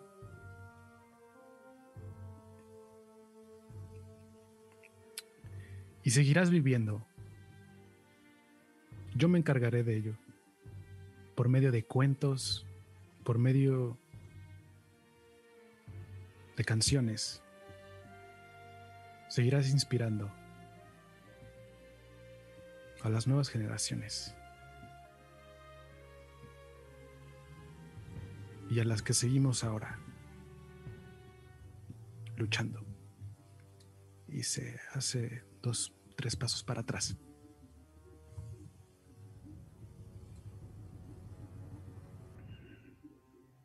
Fuiste el mejor obelisco que una Tiflin pudo tener. Y dice así, un poco entre enojada y entre riéndose. Y recuerda ese momento, Aradia, o sea, está mirándolo y recuerda el momento en el que, en el que le hizo su gestión para ir a, a por los paisares. Le, le, o sea, pa- pasa sus manos por sus ojos y, y- y le susurra, ¿no? Así como de, te sugiero que descanses en paz y seas muy feliz donde quiera que estés, Gio. Y da un paso para atrás. El momento en el que dices eso, Aradia, eh, sientes en tus manos que algo las recorre. Algo sube a tu cuello y algo sube a tus ojos. Por un segundo pierdes la visión. Un segundo después la recuperas. No tienes la menor idea que haya sido eso. Pero en tu mente piensas que tuvo algo que ver, Gio. Aradia, a partir de este momento, tienes una cosa que se llama la bendición de Gio. Luego te paso cómo funciona. sí. Sientes que algo te dejó. Es todo. Es una seguridad. Aún no la entiendes.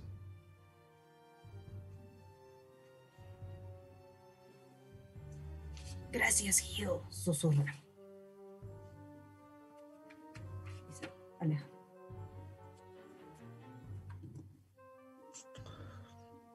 Prendo un cigarro. Y bien, ¿Me das? sí, claro. Y le doy un, uno de los cigarros que me regaló Boak. Pues nada, lo prende tosiendo de vez en cuando. Uno se acostumbró.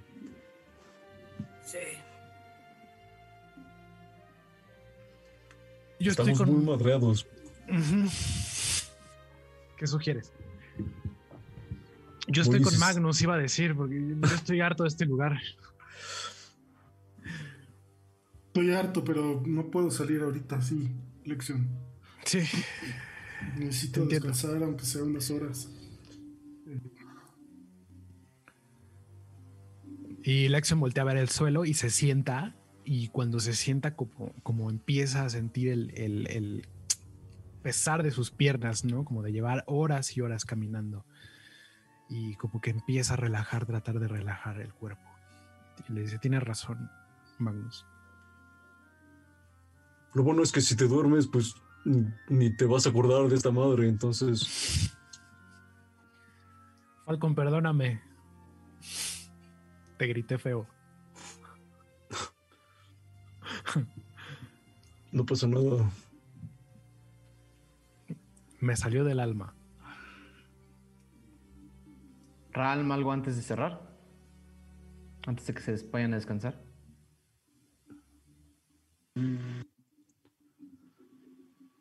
No. Ok. Encuentran en la enorme caverna otro espacio protegido por un pedazo de este cascarón. Casi podría decirse que caben todos. Es helado y frío. Pero con un poco de cuidado pueden acomodar para dormir.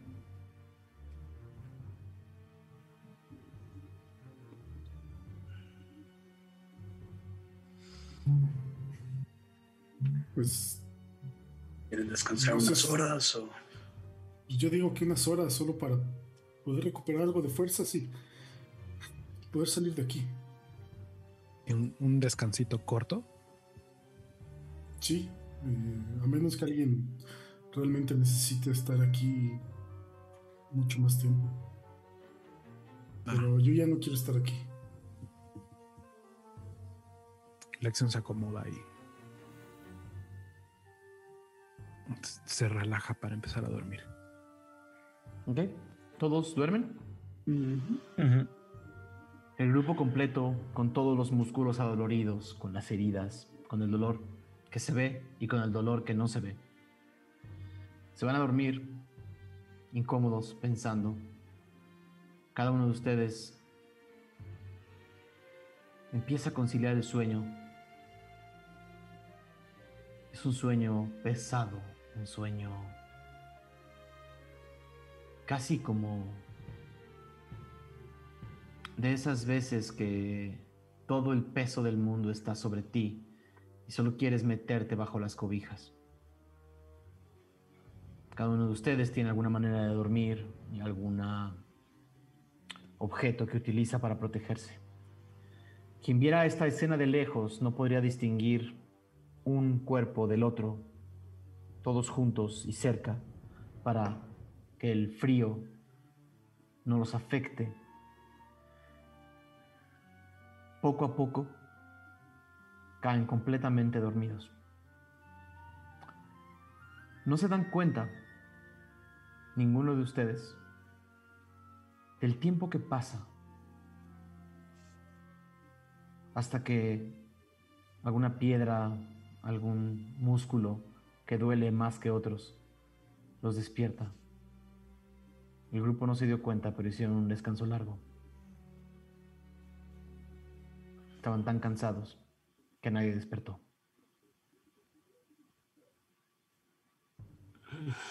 Cuando despiertan, unas ocho o nueve horas después, todo el cristal de la caverna que brillaba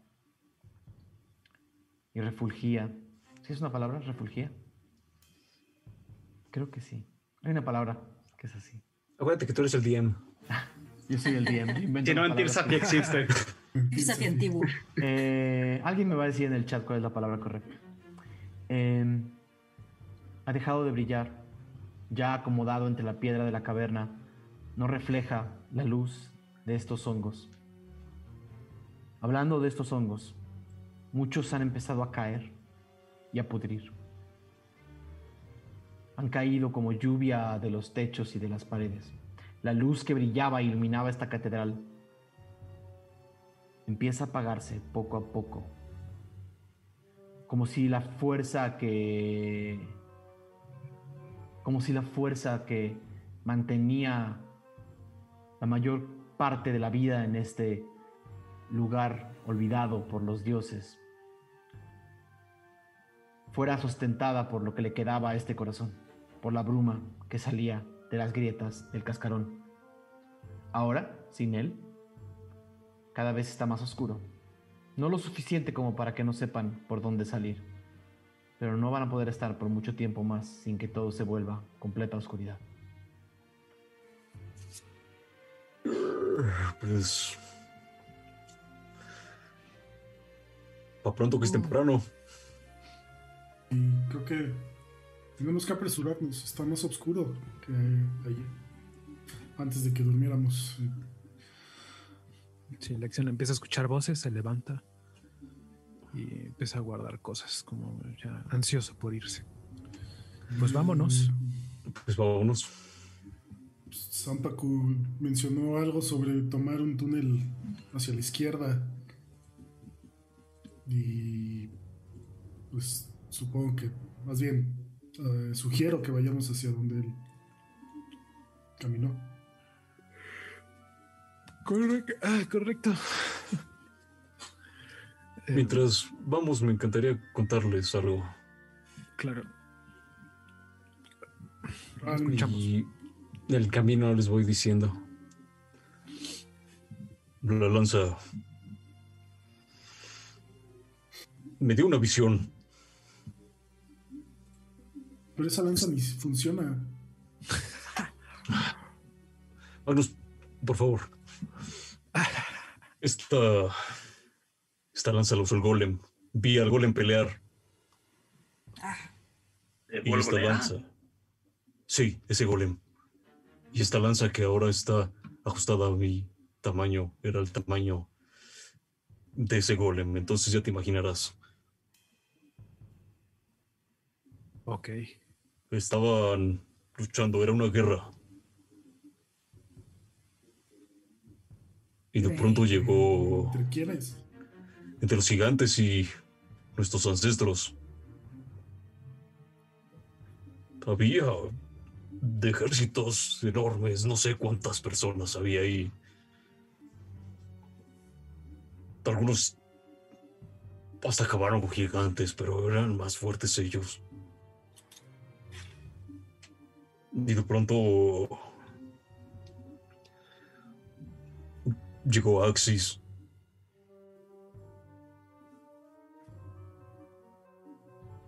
Y empezó a acabar con todos.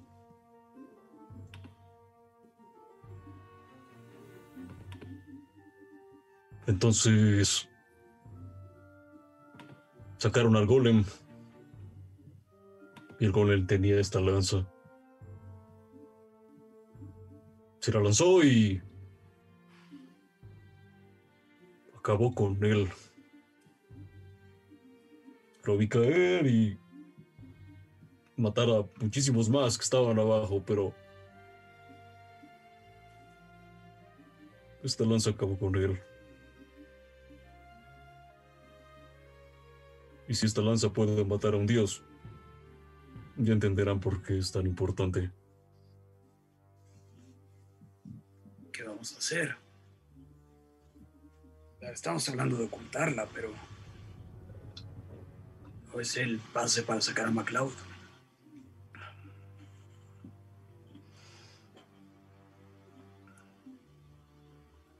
Quizás. Bueno, se me ocurren dos cosas. Y me parece que. Ahora más que nunca tendremos que estar todos de acuerdo.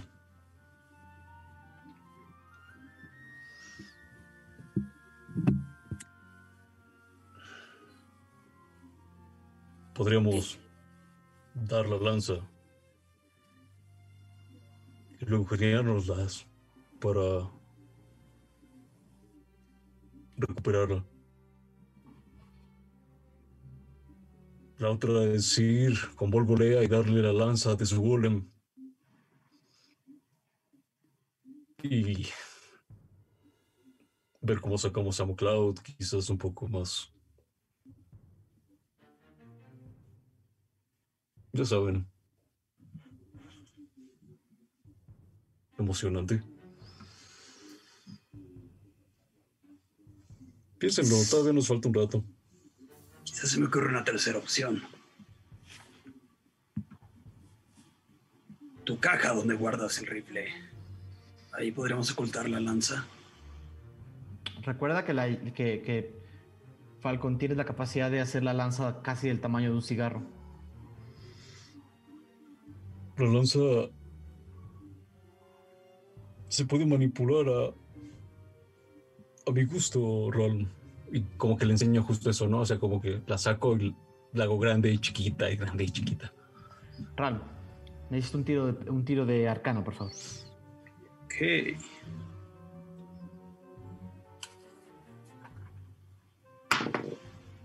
Ah, 13. Ok. Ral, lo has visto antes, lo has sentido antes. Esta no es una reliquia de la bruma, esta es una reliquia de Null.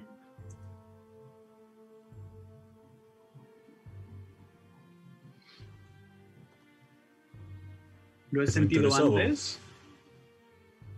Ok, ok. Has, has sentido esos hilos que se deshacen y se arman, que, que producen cosas de la nada. Ese color, Falcon, es. Es extraño y familiar. Eso es. Eh, Null, Tiene algo que ver con Ul. mm, ahora que lo recuerdo, esta lanza sí que sí que tenía eso negro que es Null. ¿El golem también usa Null?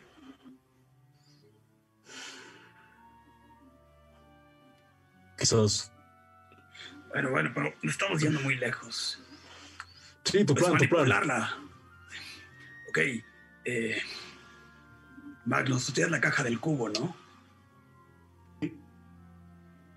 Esa caja, por lo que nos dijo la señora, puede ocultar de magia y hechizos Mm. para localizar objetos.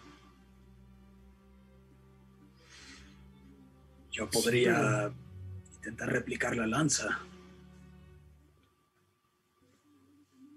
Pero, pero, Falcon, ¿la puedes hacer tan pequeña que quepa en este cubo? Sí. Mientras van caminando mientras hablan. Eh, la conversación se ve interrumpida, Falcon, por una luz celeste que brilla. Eh, va, fueron por un túnel que les indicó Sam- Sampaku, un túnel angosto, y, cruzaron a una cavidad más, un poquito más grande. Ahí al centro de la cavidad, ya sin la bruma blanca que permeaba en toda la caverna, hay una luz celeste que brilla con una luz tenue, casi apagada. Y escuchas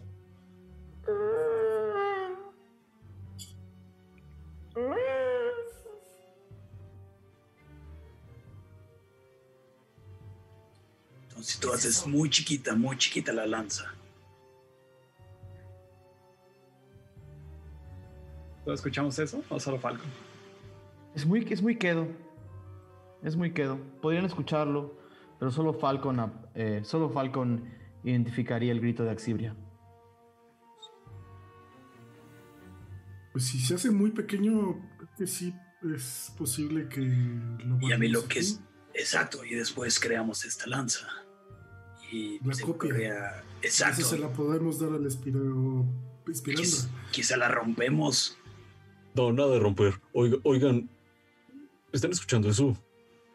El plan. Escucha algo. No, no. Estas quejas. Un grito. Eh, No tienes que escuchar además. Falcon. Una luz celeste ahí al centro de la caverna. Titila. Eso, y se la señalo. ¿La Todos la ven. ¿Qué? Oh, ya otra cosa más. ¿no? Voy a vuelo hacia allá. Con, Falcon. con. Falcon, Falcon, vuelas con velocidad hacia el centro de la caverna. Y lo que ves es una, un ave terriblemente herida. Eh, de sus alas, truenos que tratan de ser más fuertes, pero no lo logran. Escrito sobre la piedra con una especie de. con una especie de. yo qué sé, como si estuviera quemado sobre la piedra. Lees lo que es tuyo.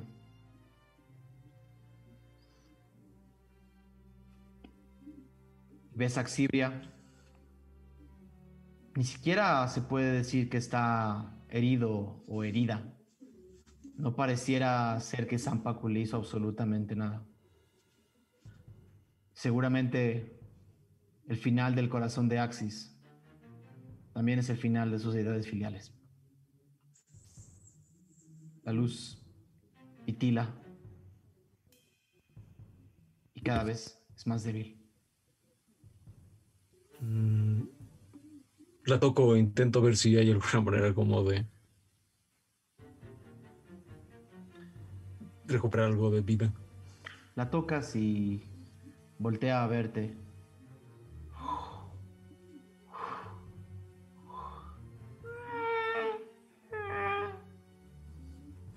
Con solo tocarla, muchas de sus plumas caen al piso. Y la electricidad empieza a apagarse y a apagarse.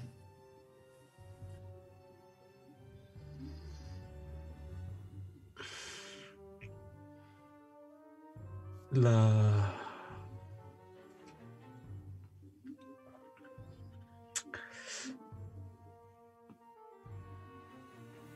Le digo así como. Apenas. Y te descubrí. Ya te vas. Y me quedo ahí con ella. Te quedas unos minutos en lo que se apaga por completo la luz de este ave. Eventualmente, como un foco, el momento en el que se funde, una luz inminente y muy súbita enciende toda la caverna, un chispazo, y después oscuridad.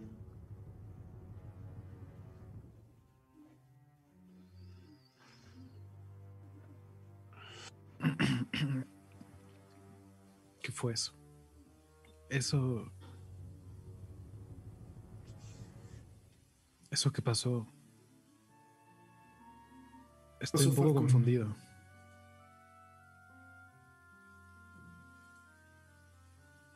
Falcón, ¿estás bien? Se murió Magnus. También se murió. Pero. ¿Quién se ¿Por qué? murió? Axivia. Por. Por venir de Axis, supongo. ¿Nosotros hicimos esto?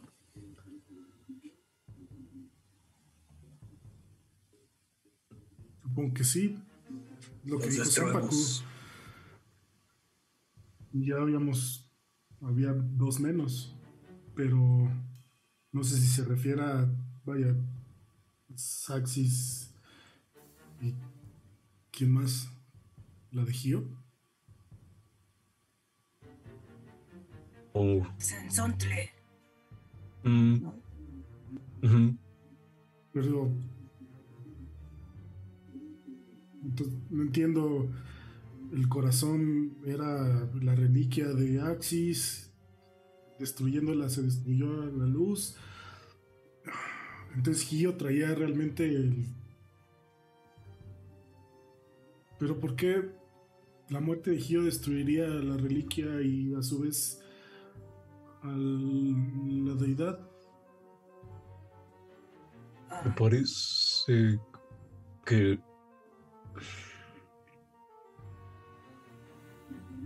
que si matas un dragón Pero no era un dragón. No, pero entonces esa cosa. ¿Matamos a Axis? sí Sí. El corazón. Literalmente le ayudamos a Zampaco.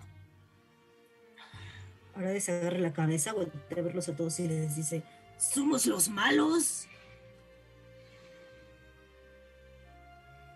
No siempre, Aradia, no siempre. ¿Recuerdas a las gemelas? No siempre somos los malos. Aunque yo era el malo en ese entonces. Pero como grupo no podríamos, no podría decir que, que somos malos. Simplemente um, Sabíamos lo que iba a pasar. Actuamos impulsivamente y, y con, con muy poca información. si si ese golem no hubiera matado a Axis quizás ninguno de nosotros hubiera nacido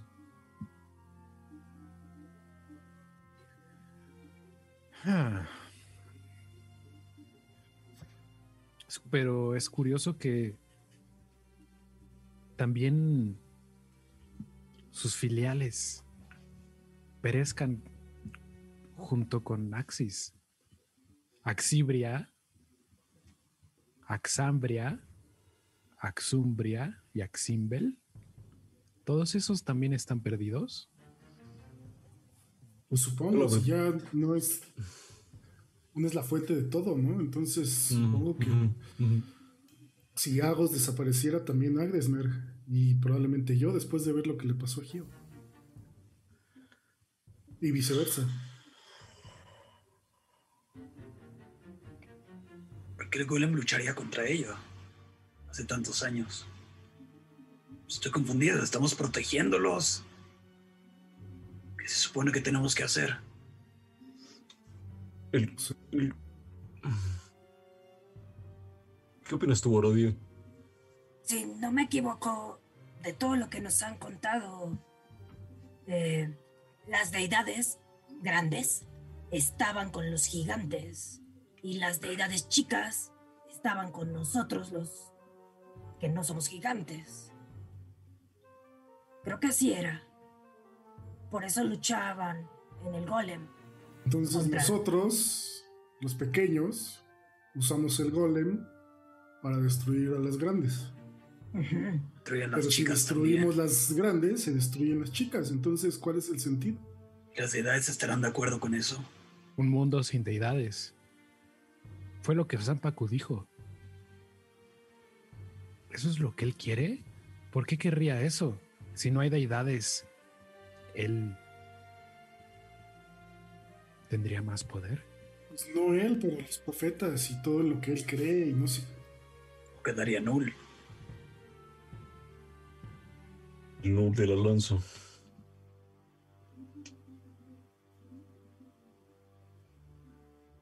Pero, pero.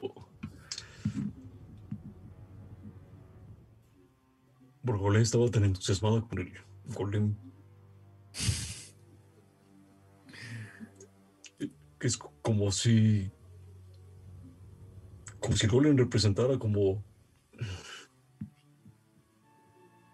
Una oportunidad para nuestras. nuestras razas. Supongo también que es una forma de acabar con la guerra actual. Y a nosotros creo que nos beneficiaría, pero las deidades es lo que no estoy tan seguro. Quizás podamos intentar hablar con ellas en el cubo. No, con ellas no. Bueno, sí, pero. Freely, Freely lo vimos en, lo vimos dentro de ti, Ram. Él nos tiene que dar más respuestas. Tiene que haber un plan más grande. A lo que no entendemos todavía. ¿Por qué nos metió en esto que es tan complicado? Sí, quería yo dar la vuelta por el mundo y salvar a mucha gente y convertirme en un héroe, sí. Hasta ahorita creo que no ha valido tanto la pena. Espero que nunca valga la pena.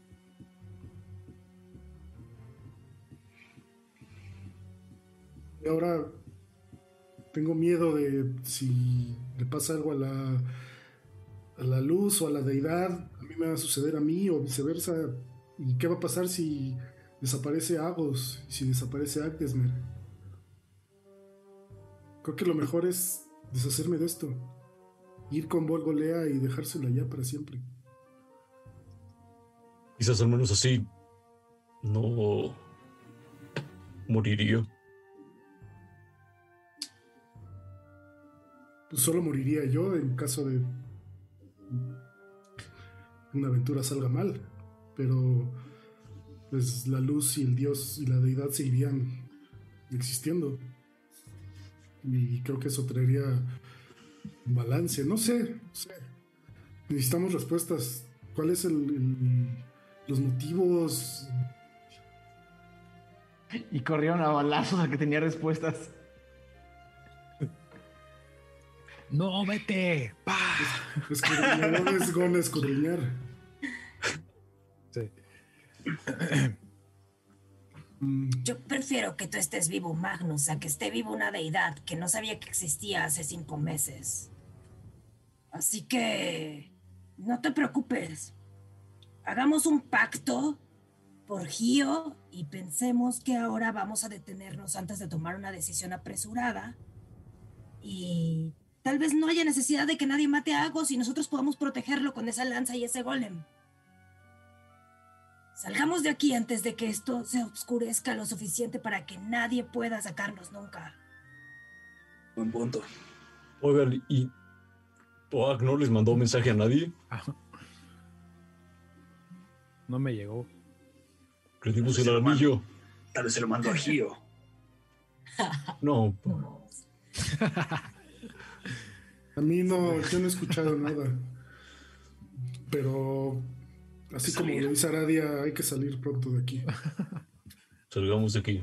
Algo dijo de una tumba de huesos, no sé si se refiere a este lugar. Y no hay huesos.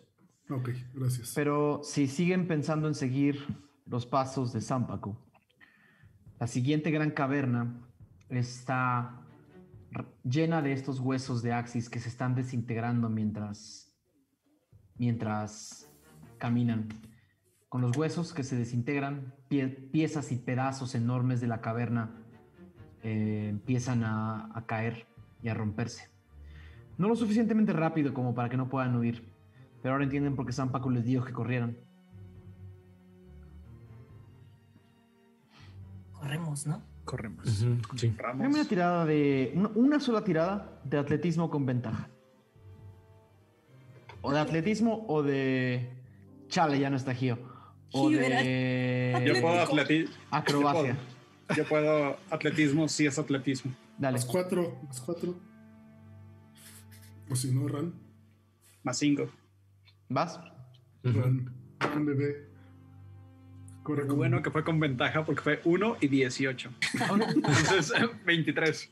Siguiendo todos a Ral, corren con suficiente velocidad para ver caer pedazos de la caverna.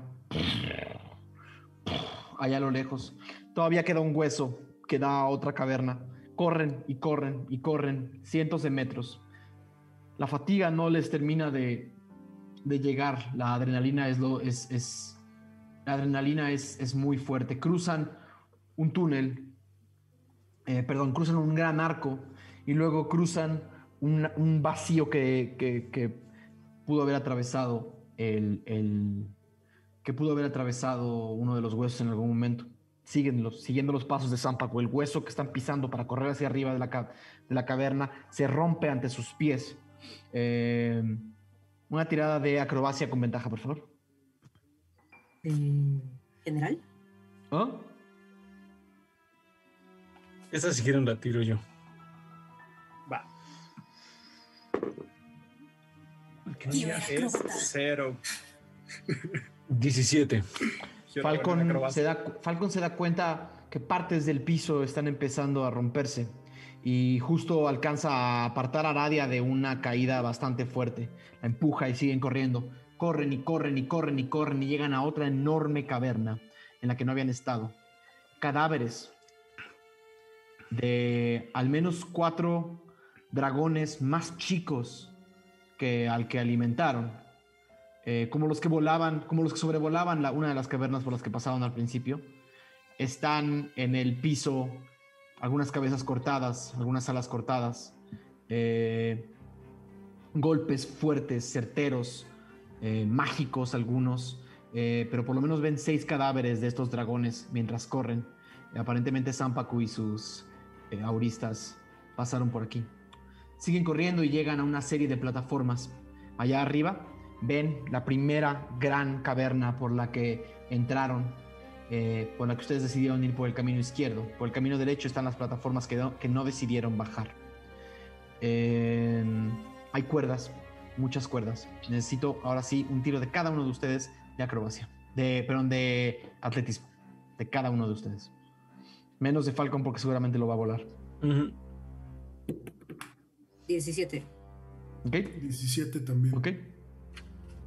15. ¿Ok? 18. Todos logran subir las cuerdas que Zampacu dejó para ustedes. Hasta llegar a la parte superior, suben una, dos, tres, cuatro, cinco, seis, siete plataformas. Corren alrededor de una, de una especie de, de- de- de puente en espiral que también se está empezando a romper, pero no lo suficiente. Corren y eventualmente llegan a la entrada de la grieta por la que entraron originalmente a esta enorme cueva.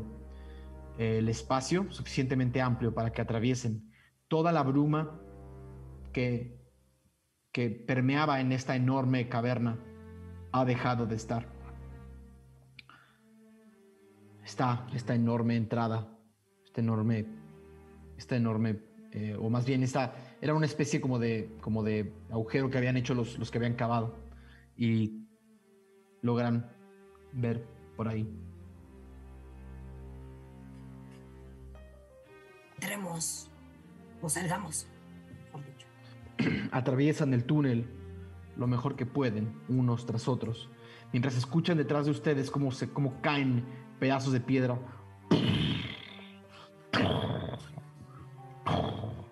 Pedazos de la gran grieta de Yagrán que cayendo entre ellos, ya sin los huesos que sostienen la mayor parte de este calabozo, eh, se rompen detrás de ustedes.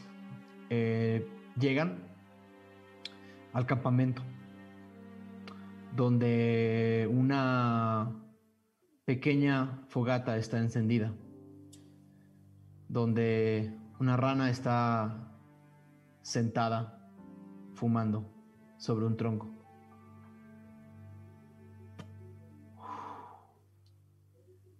Ya se habían tardado. Está aquí, ¿no? También. Ya subió con su padre hace hace un rato. ¿Por qué no nos mandaste ningún mensaje? ¡Ah! El, el anillo que me dieron. Y si no lo ibas a usar, dámelo. P- Perdón, se me olvidó por completo. Nada, estaba platicando con nuestro amigo. Es un personaje bastante interesante. Y ac- acaba de pasar un- otro sujeto hace unas horas. ¿Objeto? Sí, un pálido, pelón. Mm. Eh, bastante elegante. ¿Te dijo algo? No, lo reconocí de la paima. Es ese con el que estaban peleando. Solo asintió con la cabeza y siguió su camino. Yo no he subido porque algo está pasando allá arriba. ¿Se escucha ruido? No sé qué esté pasando, pero no suena bien. Bueno,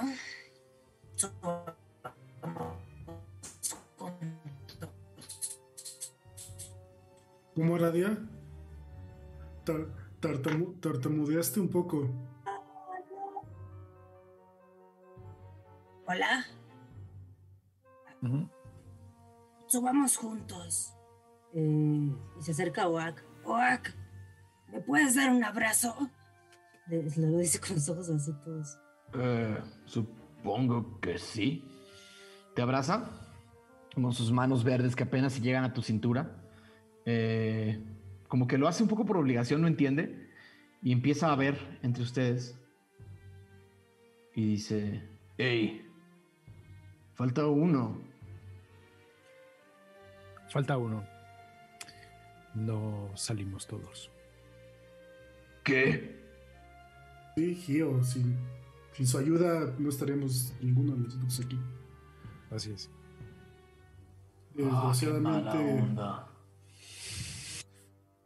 pues ¿Alguna vez has perdido a un ser querido? ¿Alguien que conocías? ¿A un amigo? Más de los que quisiera confesar, pero... Oh. Podría haber jurado que ustedes eran invencibles. Tantas tonterías que hacen y... Siempre salen bien. Nunca pensé que esto fuera a suceder. Pues ya nos alcanzaron las malas decisiones, Wack. Ya nos alcanzaron.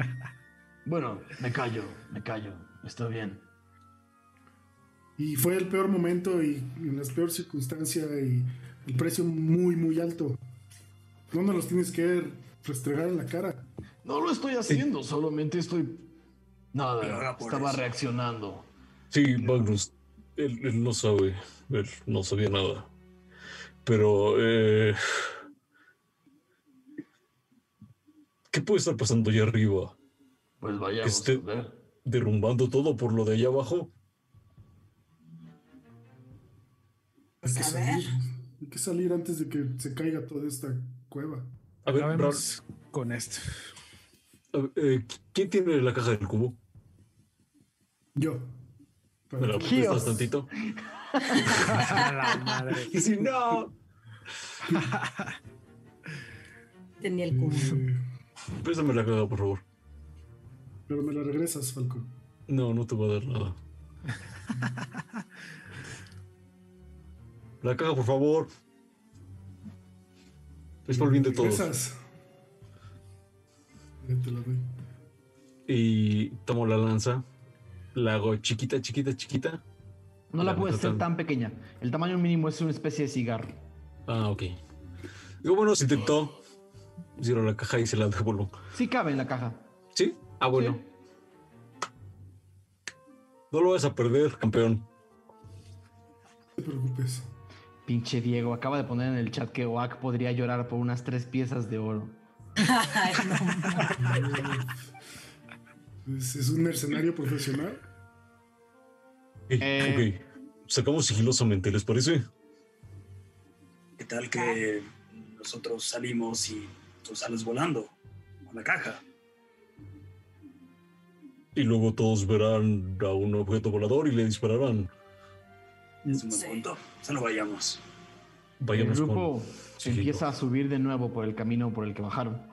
Háganme un tiro de si quieren subir sigilosamente, háganme un tiro de sigilo con ventaja porque están todos ayudándose y porque hay una conmoción. Eh, Yo lo ¿Quién puedo tiene hacer. sigilo? Va. Más siete. Mops. Yo tengo desventaja. Porque Ah, pues, ¿quieres tú? No, a ver si me. Tu move. Con ventaja. Pues salió un 20 natural. ¿En serio? Sí. Ok. El 20 natural te sirve para poco, porque en realidad nadie está esperando que ustedes suban. Cuando terminan de llegar a la superficie de Yagrancret, hay una especie de batalla campal sucediendo en unas de los en, cerca hacia donde están eh, digamos está lejos de donde están pero cerca o, o- parece que la mayor parte del, del problema viene desde donde está la, la cárcel de la Espirandra. Eh, algo parece haber eh, causado una enorme conmoción. Eh, la guardia de la ciudad grita, entre ustedes salen entre, entre el, tumulto, la gente disfrazada corre de un lado a otro. La guardia dice, todos a sus casas, se cancela el festival, se cancela el festival, todos a sus casas. Ley marcial, toque de queda, todos a sus casas. Y la- ven como la guardia de Yagarankret está tratando de empujar y llevar a la gente de regreso a sus, eh, a sus moradas. Por lo que ven, ya van varias horas de este conflicto. ¿Qué es? ¿De qué se trata? Tendremos que investigarlo la próxima semana.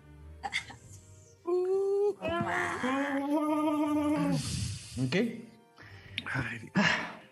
Ese fue el emocional episodio 47 de Ventideus. Eh, hay mucho que pensar, mucho que platicar, mucho que planear. No tienen ni idea la cantidad de documentos que tuve que cambiar la última semana. No tienen, eh, eh, no tienen idea eh, las implicaciones de algunas de las cosas que han pasado en los últimos episodios. Pero está muy divertido lo que viene, se los puedo prometer. Eh, gracias eternas a todos y cada uno de ustedes eh, que nos acompañan semana a semana en nuestro chat, en nuestros Twitter, Instagram, Discord. Gracias por acompañarnos, por contarnos sus teorías, sus miedos, sus emociones, su fanart.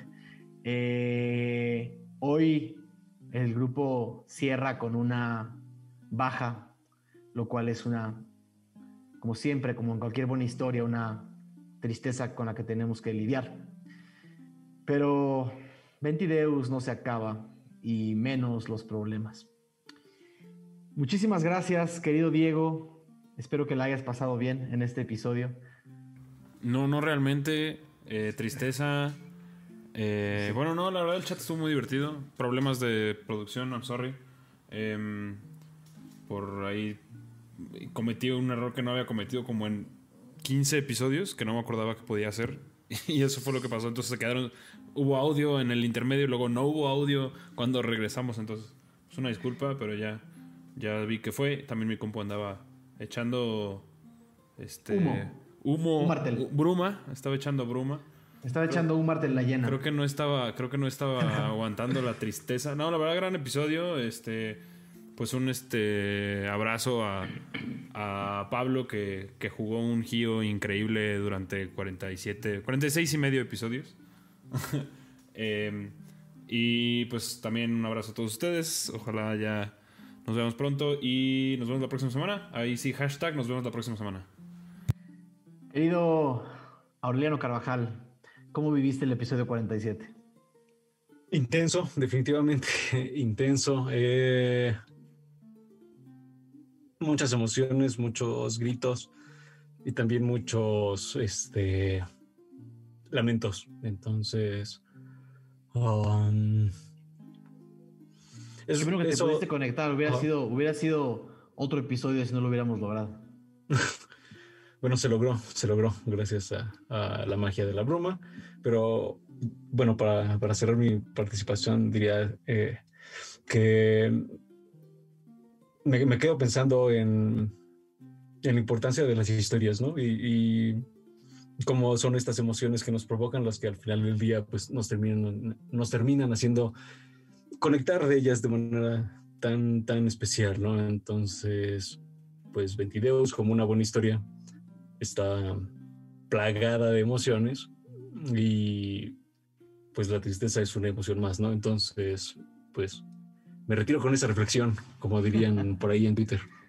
Y nos inspira también a crear, a, a- a dibujar, a escribir, a compartir con otros, ¿no? Creo que eh, no todos los duelos tienen que pasarse en silencio, ¿no? Y creo que, eh, nada, al final es raro porque seguimos porque se pierde un personaje ficticio, pero que se sentía más real que algunas de las personas que conocemos en la vida. Eh, queridísimo Mauricio Lechuga. Pues triste porque hay un personaje menos, pero contento porque yo voy a seguir jugando con Pablo en otras campañas. Entonces, ahí no voy a extrañar a todos sus personajes ultra raros y con más perks que Cyberpunk. Es sí, la, verdad, la verdad es que vamos a extrañar, extrañar muchísimo a Pablo. Entonces, pues, pues a ver, a ver eh, qué, qué, pasa en los próximos episodios y qué habrá causado esta conmoción en, en Gran Queridísimo Mauricio Mesa. Sí, capítulo fuerte. Eh, ya extrañando a Gio mucho, a Pablo, y también me siento un poco mal porque estoy muy seguro que Zapaco se sentía muy mal, iba a llegar con nosotros a decir como, güey, he sido muy mala onda con ustedes, no me había dado cuenta, por favor permítanme ayudarles. Polarizaron mucho el chat de Ventideus. Eh, había gente que estaba expresando enojo verdadero porque no lo dejaron hablar, pero vamos, yo completamente entiendo a Falcon. Me quitó mi pajarín. ah, bueno. Ah, bueno. ah, bueno. Eh, no nos acompaña en vivo, pero hasta donde nos esté viendo, porque lo he estado leyendo en el chat, Pablo Payés, las gracias. Eh, tiene privilegios del chat. Exacto. Eh, las gracias que, tengo que, enviarte hasta donde, hasta donde nos veas son infinitas, de verdad. Jugar contigo al rol es, es estar siempre con eh, las mil posibilidades en la mente de qué va a hacer Gio. Eh, creo que Gio es el personaje que más dolores de, de cabeza me causó a la hora de calcular mis dados y mis decisiones, porque siempre encontrabas una solución que, no había ni siquiera empezado a imaginar.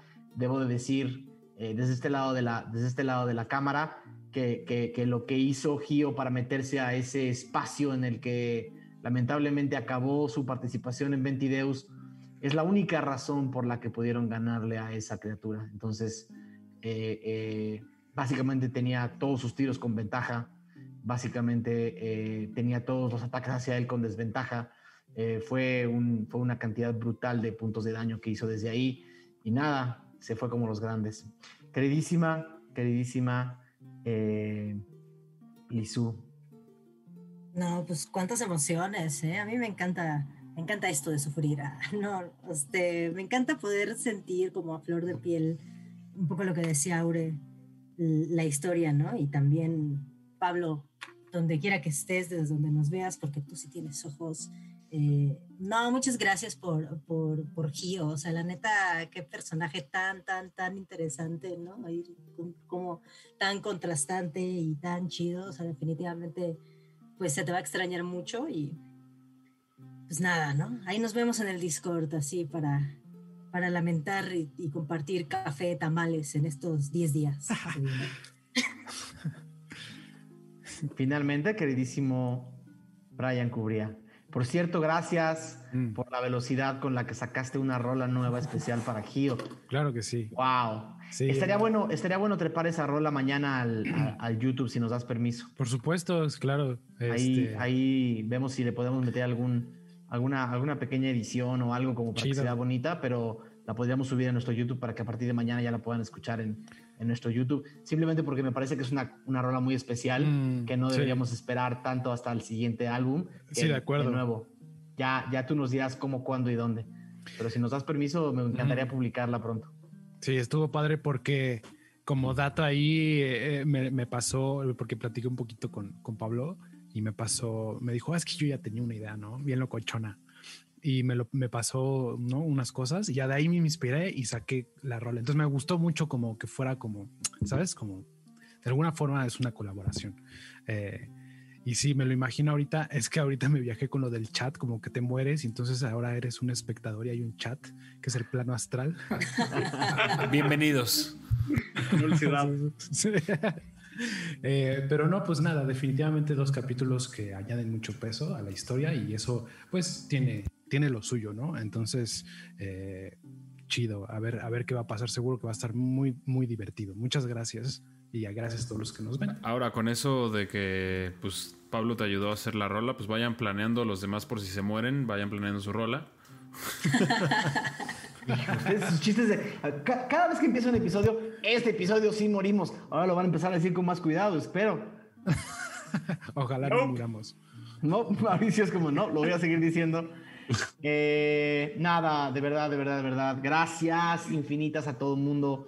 Eh, sigan colaborando con Ventideus. Eh, tenemos un contenido nuevo que se llama Momentos Ventideus, que básicamente son algunos de los momentos que quizás algunos ya conocen, ya han visto, habrá algunos nuevos que estamos subiendo algunos días de la semana para que no olviden como los momentos más bonitos de la campaña. Si quieren algún momento especial para Momentos Ventideus, pídanlos por el Discord o pídanoslos por, el, por, el, eh, por los mensajes de cada uno de los pequeños videos y yo haré lo posible por irme a cortar videos y, y- y decirle luego a Diego que me ayude a ponerle los, cosas bonitas. Que nos los él pasen pone. con. Que nos lo pase Ajá. con este. Así nos mandan El link, el link con el timestamp de minuto 35 de este y sin bronca te subimos. Sí, y vemos cómo, cómo podemos eh, seguir publicando más momentos 20 videos para que ustedes y los demás puedan revivir los momentos favoritos de la campaña. Un agradecimiento, un agradecimiento especial a nuestro querido Artemio Urbina, con quien tuvimos eh, tanto Mauricio Lechuga como yo varias pláticas eh, como, como bien importantes, además de que cumplió años. Eh, no, tuvimos varias pláticas eh, y varios eh, aprendizajes que él nos estuvo dando para mejorar también un poco como la visibilidad del canal y, de verdad se lo agradecemos muchísimo. Y nada, queremos, queremos que toda la gente que participa, tanto dentro como fuera de, este, de esta historia, sepa que apreciamos todo lo que hacen con, para y por nosotros. Yo me despido eh, de Pablito, de Gio y de todos ustedes. Esto fue Ventideos.